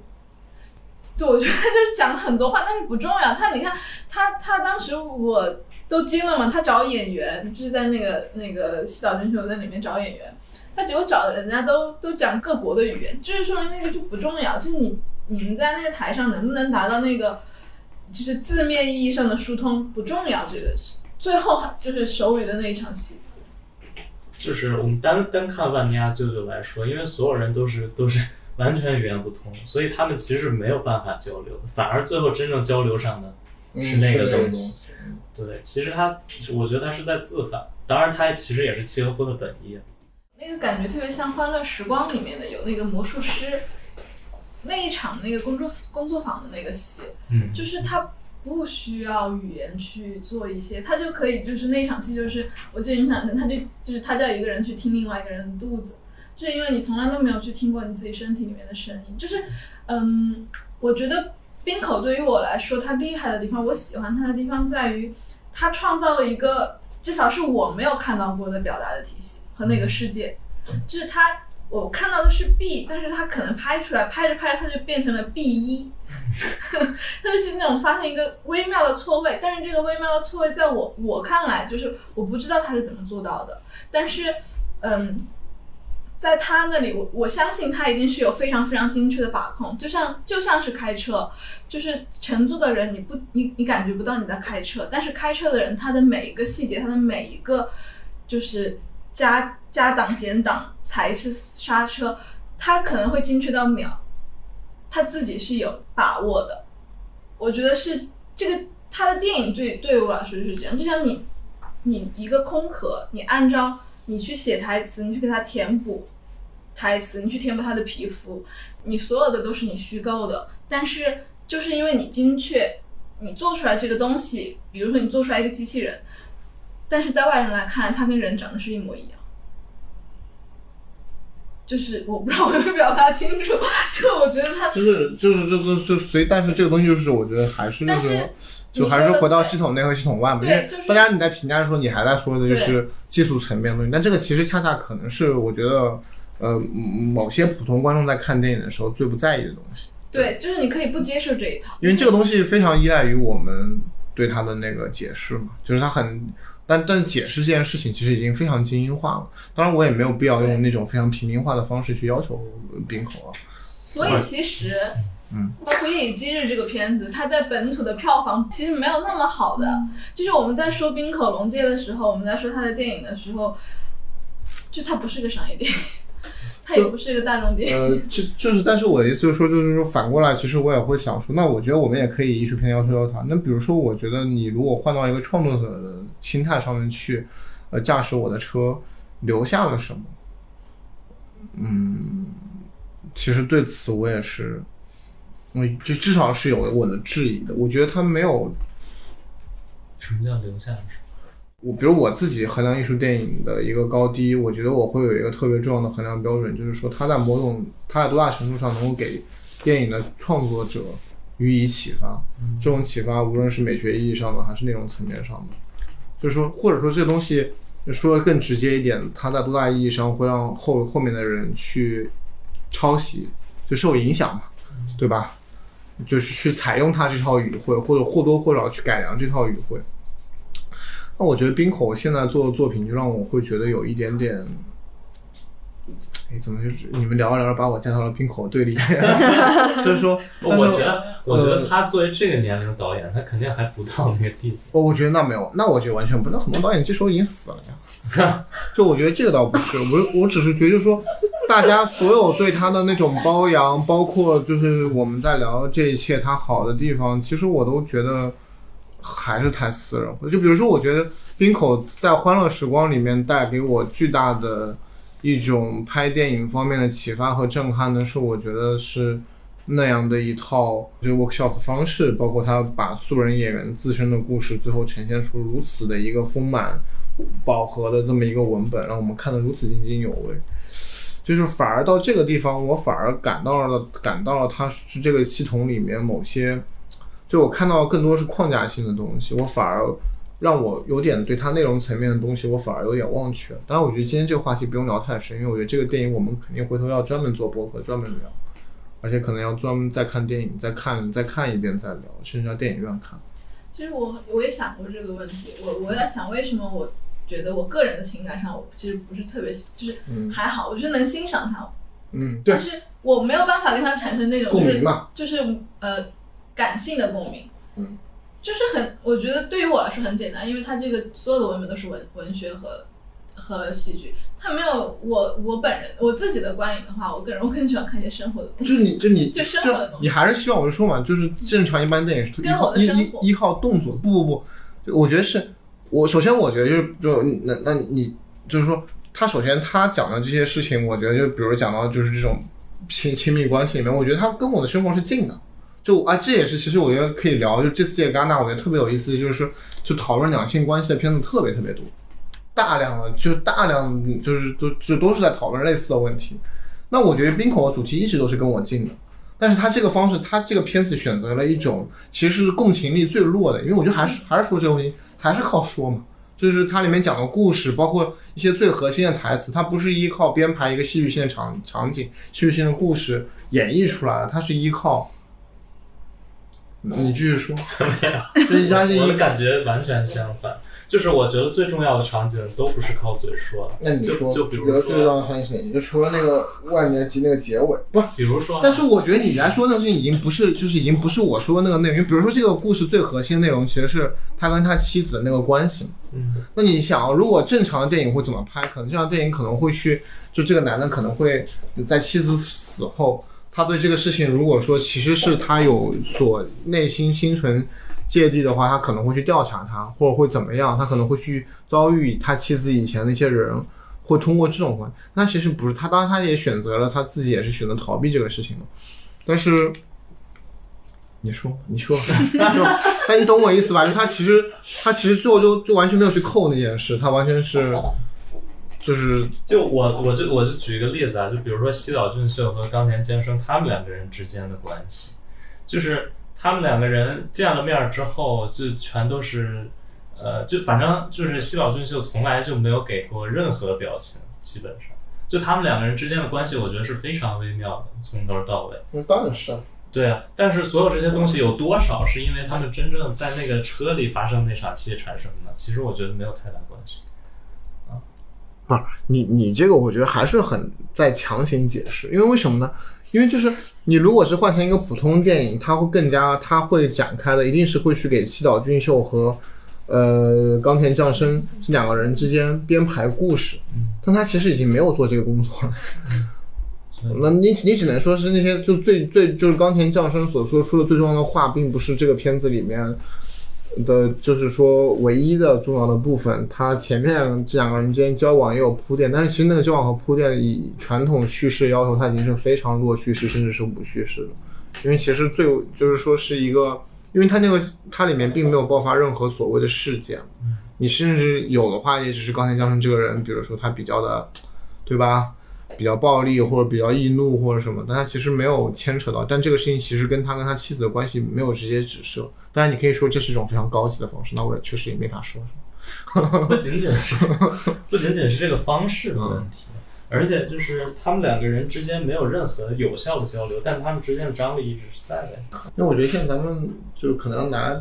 看再看了再说。嗯，这次应该影迷特别高兴的是，电影的宠儿，全世界影迷最爱的卡拉克斯拿了奖。拿了最佳导演。嗯然后松果有去访问中心看这部片子，不妨你多聊一聊。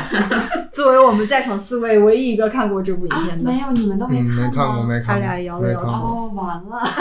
感觉我冲这个不重任就交给你了。啊、因为我看这个电影之前看了剧本，嗯所以呢，我就对他那个故事，他故事很简单，然后他剧本里，因为他都是唱歌嘛，嗯所以他其实剧本看不出来什么，所以反而，嗯，当我看到这部电影的时候，会有一种比较惊喜的感觉，就是他除了在叙讲故事本身之外，其实我觉得他的电影语言是很先进的，就是他在探索用不同的方式，嗯，用音乐也好，用甚至脱口秀，然后用比较暗黑的方式，包括它的色彩什么的，就整体上是一个非常新鲜的东西。就它故事很简单，故事没什么，就是比较暗黑的，也是在讲婚姻关系，嗯、的这么一个故事，但是就嗯，视听语言让你很惊喜吧，就是是这样。就我自己没那么大的触动，但是你也不能说它是不好看的电影，就还是蛮好看的一个电影。对，因为其实我正好也这次戛纳的时候还跟朋友在聊，我我其实觉得卡拉克斯，嗯，就是我觉得他其实就是一个特别矫饰主义的人，因为他其实他所有的片子，我觉得故事都不是复杂，他核心的还是就是他跟某种意义上他跟王家卫很相似，他完全是用又是在用电影美学和语言在构建一个很迷人的，就你可以理解为是一个可能特别简单的一个东西，他就是把那个包装做的特别好。嗯，对对。对，而且他的嗯，就他的，我觉得他的整一套，包括他对他自己这个人的宣传营销，你看他最后也没去领奖，就是我我个人觉得跟王家卫也都有一些类似的地方，就他还是我觉得有一种。就或或多或少，这个未必是贬义啊，就是说有一种相对来说比较，呃，跟大众流行文化还有相对来说是有和一种比较媚俗的艺术还是有关系的。嗯对，所以说，但是我觉得其实在这方面他可能又没有王家卫那么极致。对我也在重新反思这个人，所以就是说，呃，当然他曾经的那些作品确实是非常的，嗯，因为他提供了一套美学吧，我觉得还是提供了一套美学，我觉得还是让大家很心潮澎湃，所以这么讲，确实，也他也该拿的，对他的地位没有问题，没有任何问题。嗯对嗯对，所以我感觉它是属于你刚刚说的那个定义里边儿，就是能给后边的创当作然他者以启嗯发影响的。了太多人嘛。对对对，就相对于我们说这批导演里面，他跟普通大众还是更近一些，因为他永远都在使用明星，他也知道如何去，就他很他还是很知道怎么把自己的电影变成一种商品，我觉得是可。是我觉得这个电影也不是一个特别大众的，嗯，那他嗯，你怎么说？你指的是就它也商业，但是我觉得普通观众不愿意看到那么黑暗的，就是人性那么黑暗的一面。好，那就等嗯啊这么黑暗吗？那么黑啊，暗吗？那也还好吧，可能你们影评人觉得还好， 但是我觉得嗯我觉得作为普通观众的话就，而且就有的时候你觉得没必要，就是讲这样的故事没那么大必要，但是它确实把包括那些比如说性爱场景啊什么的都拍得像油画一样，就是是非常美的。可是我觉得普通观众并不一定会对这种东西有共情，嗯，就大家还是期待要么对，我是觉得啊就是要么对某种。痛苦有一种疏解，就你知道它不好，但是你终究是有个疏解，要么就是你真正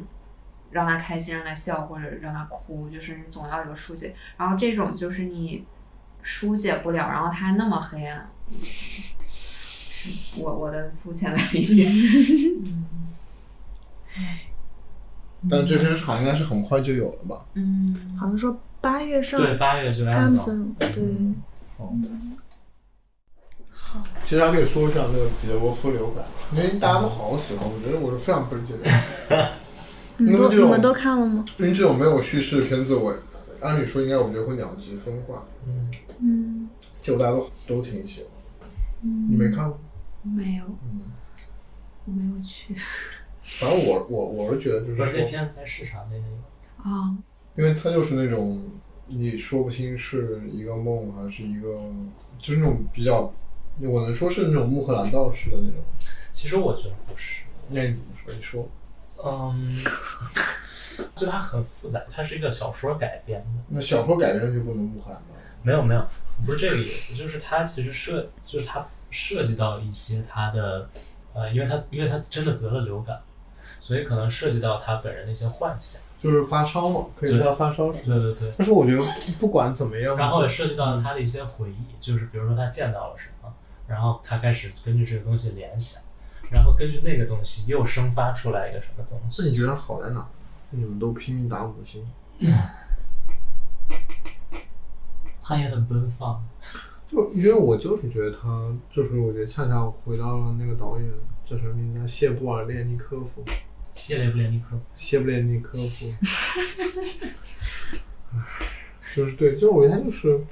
因为你看我之前也不喜欢他的门徒，就我觉得他当然他自己的那套影像语言他用的很熟了，但我就觉得他就还是挺城市化的，就我觉得这样的东西对他来说，只要他钱足够，可以一直拍下去，但是你其实并没有从中获得什么真正新的东西。哇，它开分了，七点九分，什么啊那个哇，就流比较感好的流感，对我就是觉得这个片子多人就是反正在国内媒体这边有非常被高估的嫌疑，因为我觉得它，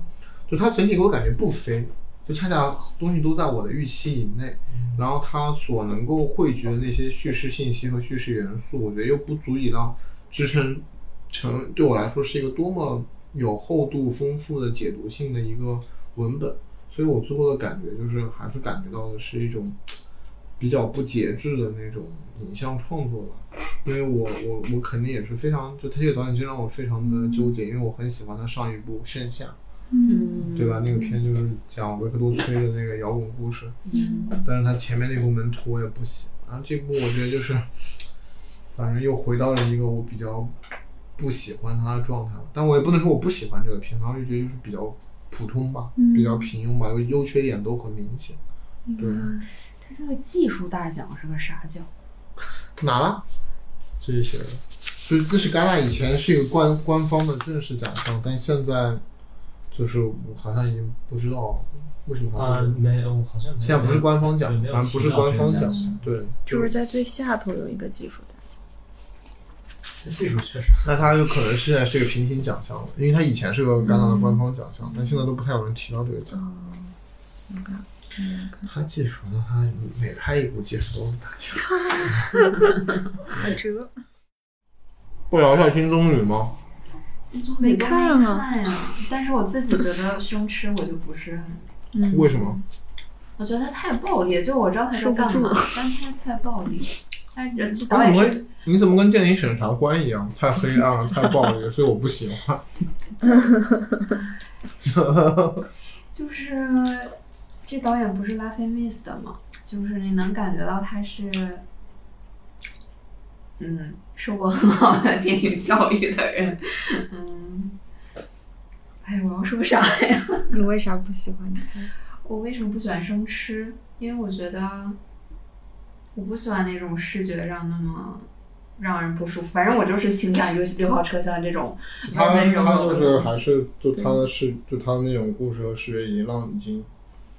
有点冒犯到你了。嗯，我觉得泰可能也是类似吧，就是但可能现在的他会有那么两极分化，他估计也是很冒犯观众，应该是很冒犯。嗯但我都我都没了解这故事讲的是啥，我又我又挺高兴的，因为我喜欢的导演拿了大奖。因为因为我觉得就是我觉得绅士有一点很厉害，虽然绅士其实我也很矛盾，因为我当时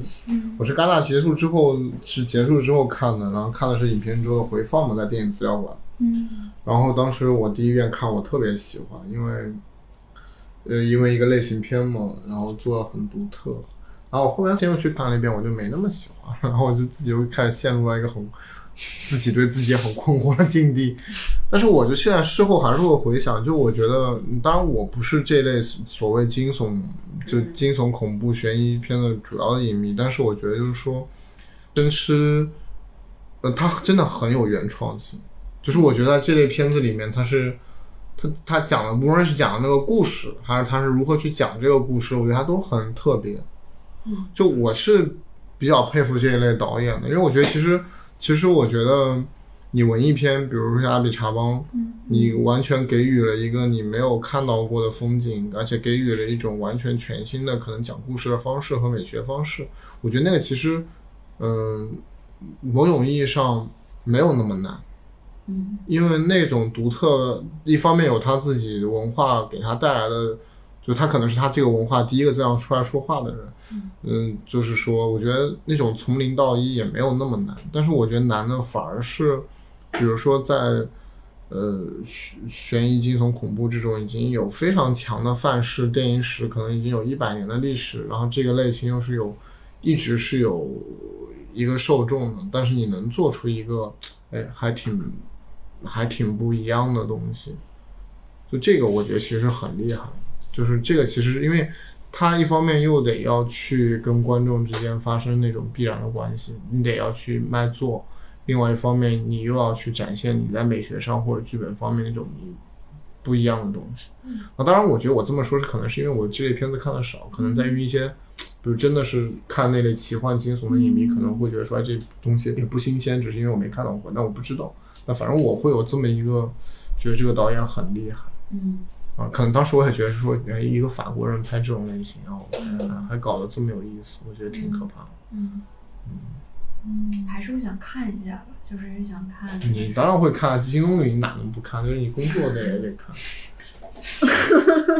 对，因为我觉得他不管怎么样，金棕榈代表的是一个是整个行业、整个电影行业一个是一个一个，就是说先锋也不是先锋，就是或者他就说是一当下的一个区，范本吧，或者是一个案例嘛，对嗯吧？就包括其实每年我有时候经常觉得，就是说，我觉得戛纳片其实，嗯你要放到，因为你你看我们平时看电影，其实你是在整个世界电影史里看的。我们平时去电影，比如说中国电影资料馆看片，我们都看的是经过历史筛选过的东西。你有的时候你也不会去看院线烂片，但其实你以那个标准去看，其实戛纳入围片子根本没到那个标准。你一年的戛纳，最后能留到比如五十年以后，你再回想这一年的戛纳，你还能记住片子，可能也就三四部，有三四部已经不错了。对，那其实你想，你要嗯看三四十部，所以你可能百分之九十的时间是在看一些可能你日后你也不会看的。嗯，所以其实这个时间是浪费时间，但是我就觉得，哎，我为什么要讲这个事？但我感觉就跟沙丹老师写那篇文章很像，就你刚才怎是么说就是戛纳刚出六月刚出片单的时候那篇文章，哦北影节直通车那篇。哦，我知道了，对，我知道。就确确实实留给影迷心目中的也这很少很少。对，但是其实你要去参与这个事情的原因是，就是说，嗯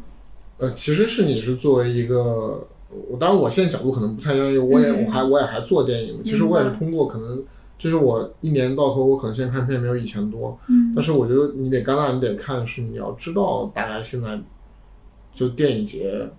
或者说全世界的创作者他在做什么样的事情，大家现在的你说说的不好听点那个方式，你肯定得知道电影在选什么样的项目，电影节取向是怎么样的，包括其他国家电影人他们在拍什么样的东西。是，就它其实还是一个比较有当下时效时效性的一个能够反映世界各地电影作者状况的一个平台嘛。而且戛纳一般代表的是这个最高的质量嘛。对对，就包括我觉得今天我不知道你们怎么看那个《金摄影机》那个片，那片我是没看完，我大概看了前就那个叫什么那个什么鱼，就克罗地亚那个海扇海扇啊， 对。我看了，哎，对，我就觉得，我就觉得，我就给到这个片，我非常的意外。嗯就我觉得很普通，就是他我也，对，就是他，我觉得就挺能代表今天女的，但是我觉得他是那些女导演片里面可能相对还稍好一些，就他就是很无聊，我觉得那个事儿。嗯，我我我我说实在我也没法评价，因为我看了大概四十分钟我就没看了，嗯，就就就我觉后得，面就你不必要看，但我大家能想象嘛，因为就肯定是后面就肯定就美国人，就是反正也是个很小的事儿，反正就也就是。就你我你说几句，我感觉你也很感同身受。我觉得它不好看，就是就就是你像你说的，它很小个事儿，然后但他又没有把这很小的事儿拍的有意思，就他也没有把戏剧往上加起来，对他对其实就是事儿就是很小事儿。就很无聊，然后人物也都很无聊，就是我也没有觉得他的家庭给给他多么大的限制，然就后他可能也没有那么惨嘛，对他也没有那么惨，对然后他想逃我我出去我也不明白为什么那个外来的男性会给他那么大的吸引力，就是一个从美国来的有钱的男的就会对一个在克罗地亚海边生长的女孩有那么强的，我不懂这个设置是什么。然后包括最后他们在海里，那个女孩就是他们正常捕那个海扇的时候不会射那个箭嘛，然后他把那个箭在海下射向他的父亲，然后我觉得我觉得我太过了。对，就没什么必要。就是或许跟导演个人的经历有关系，但是我没有通过电影感受出来，就是嗯很普通。如果你要说有什么优势，可能就是克罗地亚海挺美的。对，就是你会，就是你你看多了，你会觉得好像他们就是因为他们是女导演，然后拍了个片好像就入围了，就这种感觉。嗯，或许很多这种经历。你就你说，我今年看太多这种片子，嗯，是我吧？今年我觉得至少四分之一都是这种片子我看就了。我有一度选的一部连着一部都是这样的片，有一个就叫《女狮母狮怒吼的山丘》，就是二十岁女导演嘛，啊，啊十九岁就是特别年轻。对，就是里面有三个，这个就是在那个《少女图》里，少女图那个女孩嘛对，演女仆的那个人，对对对嗯。然后就是拍的三个女孩儿，呃，怎么讲，就是因为受不了这个环境，然后他们就四处违法乱纪，嗯然后四处打砸抢烧，然后 就是买车各种弄这弄那，然后也没讲啥。也没讲啥，嗯，一点意思都没有。就但我觉得好像有个趋势是，好像就是这些女导演拍片，好像他们就叙事和就戏剧性的程度都还蛮低的。嗯，就我有的时候觉得你其实戏剧化程度，就是你有你你在那种时候，你反而会特别强烈的想去看一些比较普通的片子，就是你真的给我讲一个是事类情型化，对，不用，我觉得不用类型，嗯就你跟我讲个，就是你言之有物的跟我讲个事儿，而不是这么屁大点事儿，我也不知道要干嘛。嗯，就所以我觉得，我不知道你们今天有没有在什么导演说中什么看到好的片子，你要说有叙事就的，包括就是影评那人个中，就是那个比诺什的那个，我觉得还哦可开幕片以。应该对，导演双周的开幕片《乌斯特雷姆》，就是朱朱丽叶·比诺什演的那一部，我就觉得至少是有叙事的，就是 就是他拍了一个完整的故事，然后。背后的东西就探讨的还挺法国的吧，就讲的是朱丽叶·比诺什去当一个清洁女工，然后去体验生活。她自己是一个其实是一个女作家，她为了写她的书，然后去自己体验生活，就是讲了两个相当于也是知识分子和普通人的打工者那种对立吧。我觉得还行，就是你也没有觉得它多么的震撼，但就是一个就是这样的片子，反正已经在今年导演说中算好的了。对嗯，对，就是还还行，反正。嗯影评人中有什么你看到好的？影片之后我看了那个奥嘎，那个嗯奥加、嗯还不错，嗯他是一个乌克兰的运动员，他大背景是基辅的一个，就是相当于社会运动嘛，因为他们的总统是亲俄的，然后所以就拍了拿这个大社会背景，但他的聚焦点是在一个乌克兰的女体操运动员身上，然后这个女孩的妈妈是报道整个这个政治事件的一个非常强烈的记者，她其实很危险，所以她就选择到瑞士去避难，因为她的爸爸去世的爸爸是瑞士人，然后。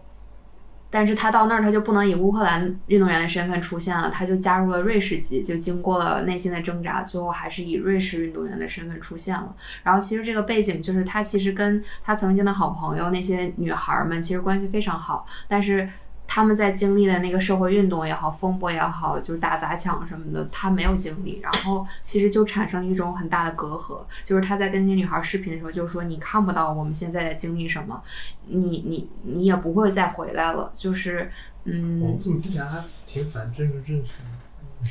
就因为按理说我还以为会是一个很就是就亲欧这边的，因为乌克兰一直是在亲俄和亲乌之间。嗯，我觉得这个落脚点很好，就它的大背景是那样的，但是它在讲一个女孩儿的嗯故事，然后又是运动员，所以那个国籍对她来说很重要。对，因为这篇我还蛮想看的。对蛮，高我是觉得还，然后它里面有一些记录，就真实的影像，就是当时在基辅发生那个广场上发生真实影像，就还挺震撼。反而感觉影评人就会导演说都不行，嗯这点反而其实我觉得反衬出今年一种关注还不错。你一种有这关个感注吗我觉得还嗯行，就是就是在这种情况下，你突然能发现一种关注还是能够挑比他们更好的片子。嗯但其实往年你经常会觉得说一种关注可能不如你去看看导演双周，嗯甚至不如你去看个影评人周。嗯但今年就感觉是很明显的一种关注，就是呃这，种关注其实有挺多好片，对对，嗯就是还是碾压导导演，就是还是还是值得看一看的。嗯导演双到后面我都觉得不值得看了，很多片子我觉得没必要看。嗯，我还看了一部一种关注的好妈妈，我觉得也算是偏女性向然后不错的。哦，他们导演应该是那个是对格西是是那个跳那个是跳肚是皮舞的那个女孩，嗯对，她上一部片在影评人周嘛。嗯，对对对对对，嗯，她在这个里面也演了嘛，就是自己也演了一个角色。嗯我没有说那那么喜欢，但是就还是一部不错的片子吧，就讲一个妈妈，然后有一堆操心的孩子的故事，妈妈很努力的生活。同一个世界，还有我的兄弟们和我，我觉得这两部也都值得看，就是看了之后觉得还不错。你们有人看了《软禁》吗？就是那没看个小爱情人吧？你看了是吗？哦，我还挺喜欢的。嗯当然，他也是哦，你这可以讲讲。因为它也是政治性很强的那种，它讲的就是一个一个教授是怎么被当地政府官僚诬陷，然后就开始打官司，然后他就被囚禁在那个屋子里，然后在这个过程当中，他的那个妻子也跟他决裂，然后他的妈妈也死了，然后最后就反正是反反正很凄惨，然后他自己身体也不行，然后但是到最后就是他这个官司还是非常艰难的打赢了。但是就在他打赢的时候，他的律师告诉他，这个官司其实不是你打赢的，嗯是上头派人来查了他，然后他一下子崩溃了。就是啊，我这些努力，我所有的这些都白费，这讲的是什么一点那个事情？就是现在的事情。其实哦，这是是普京任上的事情，对不是不是。他其实给我感觉有点像密阳，你知道吗，就是那种。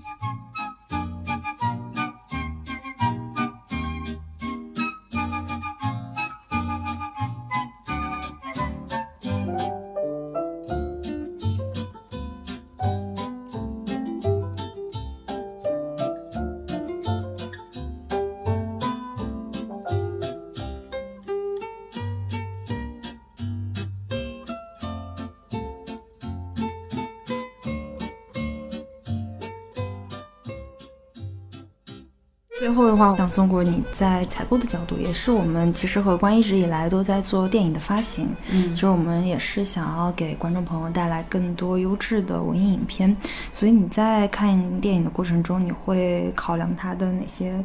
因素呢？就是你觉得比较嗯重要的，或者说最关键的。就是我也是新人，所以压力很大。就是，我觉得就是好看吧，嗯就是它好看。尽管这个是很感性的评价，但是你能从很多维度去评估它。就比如说，他这个导演之前的片子，然后这些演员的表现，然后故事整体的走向，包括就还挺多维度可以去评价它是不是好看的吧。然后。嗯，或者是他能不能给观众带来一种新的视野，我觉得都挺都挺重要。但是其实电影节已经替我们选， 就是在这个范围里面选的话，应该不会出错，只是说选到，因为我们自己公司也有一个嗯风格，就是按照公司的风格去选吧。嗯天你哪，的我感觉风格是说什么啥风格就就是。是女性女性的嗯，对，或者是关注女性的吧，也不见得一定是女性导演的，就是在关注女性议题的，然后在关注文艺啊、小众啊，就是其实还是有很多。嗯，我们定义上的小片儿，但可能其实它很好看，然后没有被嗯大家关注到。深交的话一直在做深度影评的报道，还有就是一线的这些非常及时的媒体稿件。我猜想你们在工作中也会跟一些策展人啊人有过接触，不知道你们会不会了解，比如说策展人在衡量一部影片能不能够纳入电影节放映，会有哪些的考量？就是这部影片真正抵达到观众面前，其实还是会进行很多轮的筛选，所以这方面的话，不知道 Jacket 和元首能不能简单分享一下？我像自己工作也牵扯国际发行嘛，那国际发行其实就是嗯嗯你来向选片人推销嘛，那就是其实因为你会根据选片人的那种趣味，反过来又会影响到你自己去选择做哪些片子做国际发行。嗯，其实你刚刚提到这个问题，我反而想反问你们，就是你们觉得今年戛纳有什么，就是说你们会觉得是真的很体现女性就这个东西的，就是或者就是说。我觉得我看到了没有？嗯，虽然因为我们刚才还聊到的话，就即使我们现在看到这么多女导演有机会拍片子，对，就但反而你觉得没有，嗯，我觉得我看到了几乎那所以说你觉得，就比如说那那些女导演拍了那么多女性的故事，你觉得就是说其实，嗯，反而没有能够利用她自己是女导演这个优势，她其实可能拍出来的东西和男导演也未必有区别。我觉得好像现在，反正戛纳选出这些片子，我感觉他们的重点不在于性别对立这些事情，它好像更在于政治，就是人和人之间的冲突，不同的群体之间的冲突。它好像没有，反正我是没有感受到有哪一个影片是特别关注女性，或者是女导演，她就要拍一个女性的东西。我觉得。是没有，就包括像刚才提到那个松开拳头，他尽管拍了一个受父权这我觉得个那个还挺能代表一个女导演呃出视角的，对，但是我没有觉得他是就就男导演不能拍这个。嗯，或许吧，但是就可能视角也不一样之类的。但是我觉得它不是限定，呃我觉得可能是因为我们之前那个评估标准太限制了，就好像只有女导演才能拍出女性，或者是男导演拍的哦女性。这个当然不是嘛，对嗯因为本来性别就不那么性质，你完全可以想象一个男性导演，他有一个男导演，所谓性别上的男导演嗯有跟我们平常所认为的女性的那些性格和品质很接近，觉得啊很正，常。我好像想到一部，就是那个 Small Body，就是你说你看了不如不拍系列，嗯就是啊那个女身对小身体，嗯，就那个明显就是女导演拍的，男男导演不会拍那种事情，就是他啊，就我觉得是，那我能，那我能理他因解为你，他因为他拍了一个赴死胎中的妈妈去救他死去的孩子灵魂的故事，那我觉得男导演不会有这种事哦，情。那行，那你这么是批评，感觉就是我的那个批评也是非常男性影评人才会。对我，我能理解你说的，因为可能只有因为对，就女性是是跟那个东西是对有那么长的一个伴随，就对她来说一直是个生命。对，就是嗯嗯，我觉得可能那种执念，男性可能永远办法，甚至我觉得我自己嗯都没有办法没有办法理解，因为你没有经历过那个过程。但可能有过孩子的女性，她可能就会知道，一个孩子如果他在你的身体里失去生命了是什么感觉，所以那种执念可能是女导演，就是这个吧。嗯嗯嗯，对，对，从我没从这个视角想，嗯对，